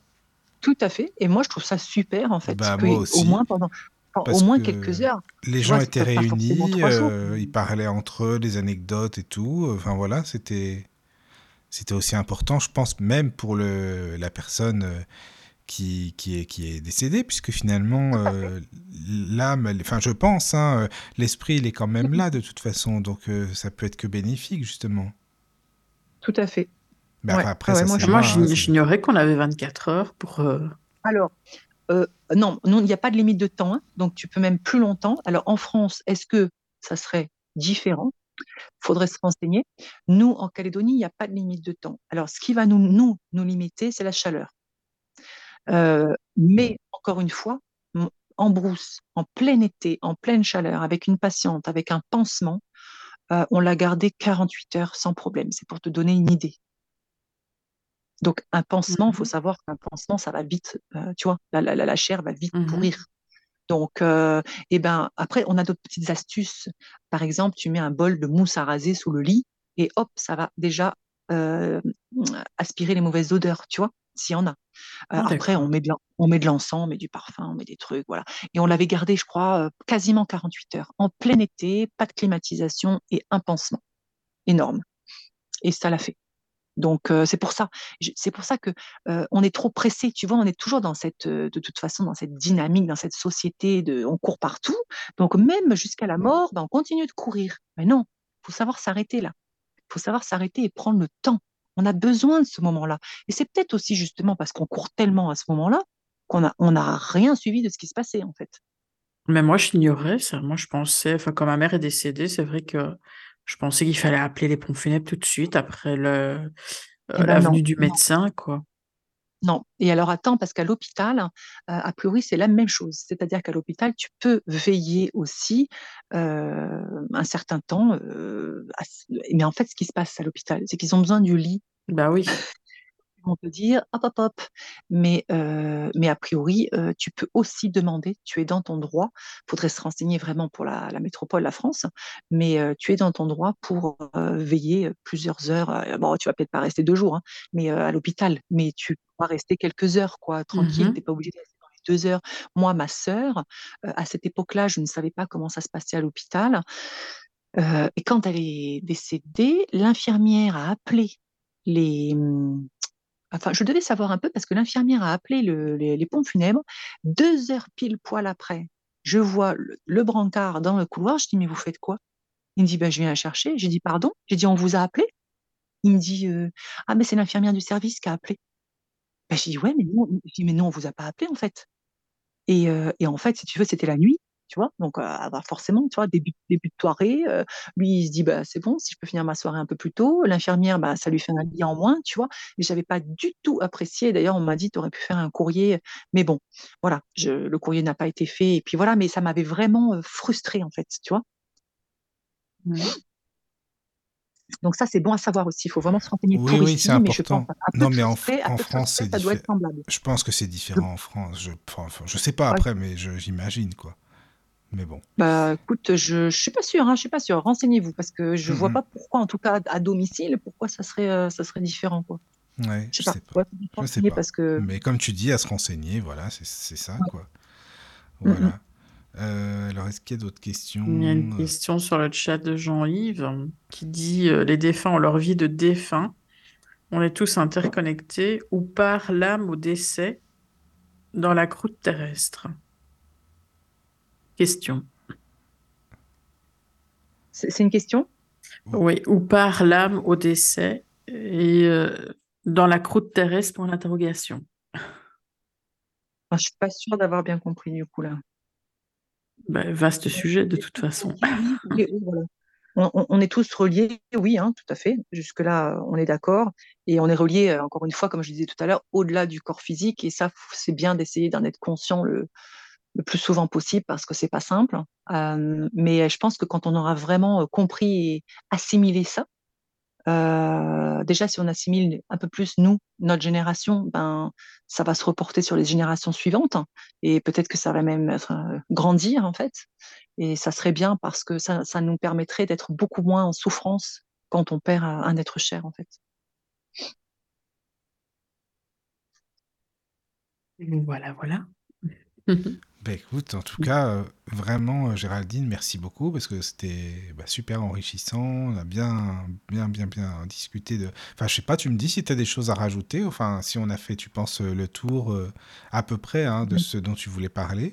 Je sais pas. Ouais, ouais, en tout cas, merci. Moi, c'est un sujet, tu m'arrêtes plus, hein, tu vois, je Ah non, mais écoute, euh, est. c'est bien. Non, mais écoute, c'est enfin, important, quoi. Le but de l'émission, c'est ça. Mais bon, je voulais savoir, oui, si euh, on a fait à peu près le tour euh, de ton livre. Enfin, de toute ouais. façon, on va pas tout expliquer. Oui, Le but, oui, c'est de le lire, hein. Voilà, quoi. Ouais. Non, mais euh, C'est euh, de toute façon, oui, c'est un sujet que, qui me passionne. Je pense qu'on a, je pense qu'on a, on, a fait le tour. Après, encore Oui, une fois, on pourra en parler pendant des en- heures, tu vois. Oui, c'est Euh, ça, mais, quoi. euh, mais voilà. Mais, ça. euh, mais oui, oui, on a, on a vu pas mal de choses là. C'est quand même, euh, D'accord. euh, Donc ça va voilà. Non, mais c'est important. Donc il faut le lire. Donc le livre euh, La mort, comment la vivre. Ça, c'est le livre qu'on peut, on peut le trouver partout, hein, je pense, non, Géraldine? Sur Amazon. Sur Amazon, Ouais, sur. Amazon. Ouais, D'accord. ouais, bah, c'est parfait. tout à fait. C'est parfait. L'importance de préparer sereinement son départ. Oui, Voilà. voilà, c'est ça. Voilà. Ben, merci beaucoup, hein, Merci encore une fois. Un grand merci à tous les deux, un grand merci aux auditeurs. J'étais voilà. vraiment très heureuse de partager ce moment Ah, c'est euh, avec vous euh, Ben, de même. ici en. De même, de même. Et puis merci à tous les auditeurs et puis euh, bah, aux nouvelles personnes, parce qu'il y, a de- enfin, il y a de plus en plus de nouvelles, de, enfin, de nouvelles et de nouveaux auditeurs, c'est bien. Chaque jour on passe, puis il y a des nouvelles personnes sur le chat aussi, c'est bien, c'est bien. Continuez les amis, c'est bien. Faites partager la radio, les liens, tout ce que vous voulez, et c'est parfait. Merci à tous, dormez Merci. bien, bonne Merci nuit. beaucoup. Entrez dans la sérénité et la paix, la paix, la paix, la paix. Bienvenue sur la radio du Lotus.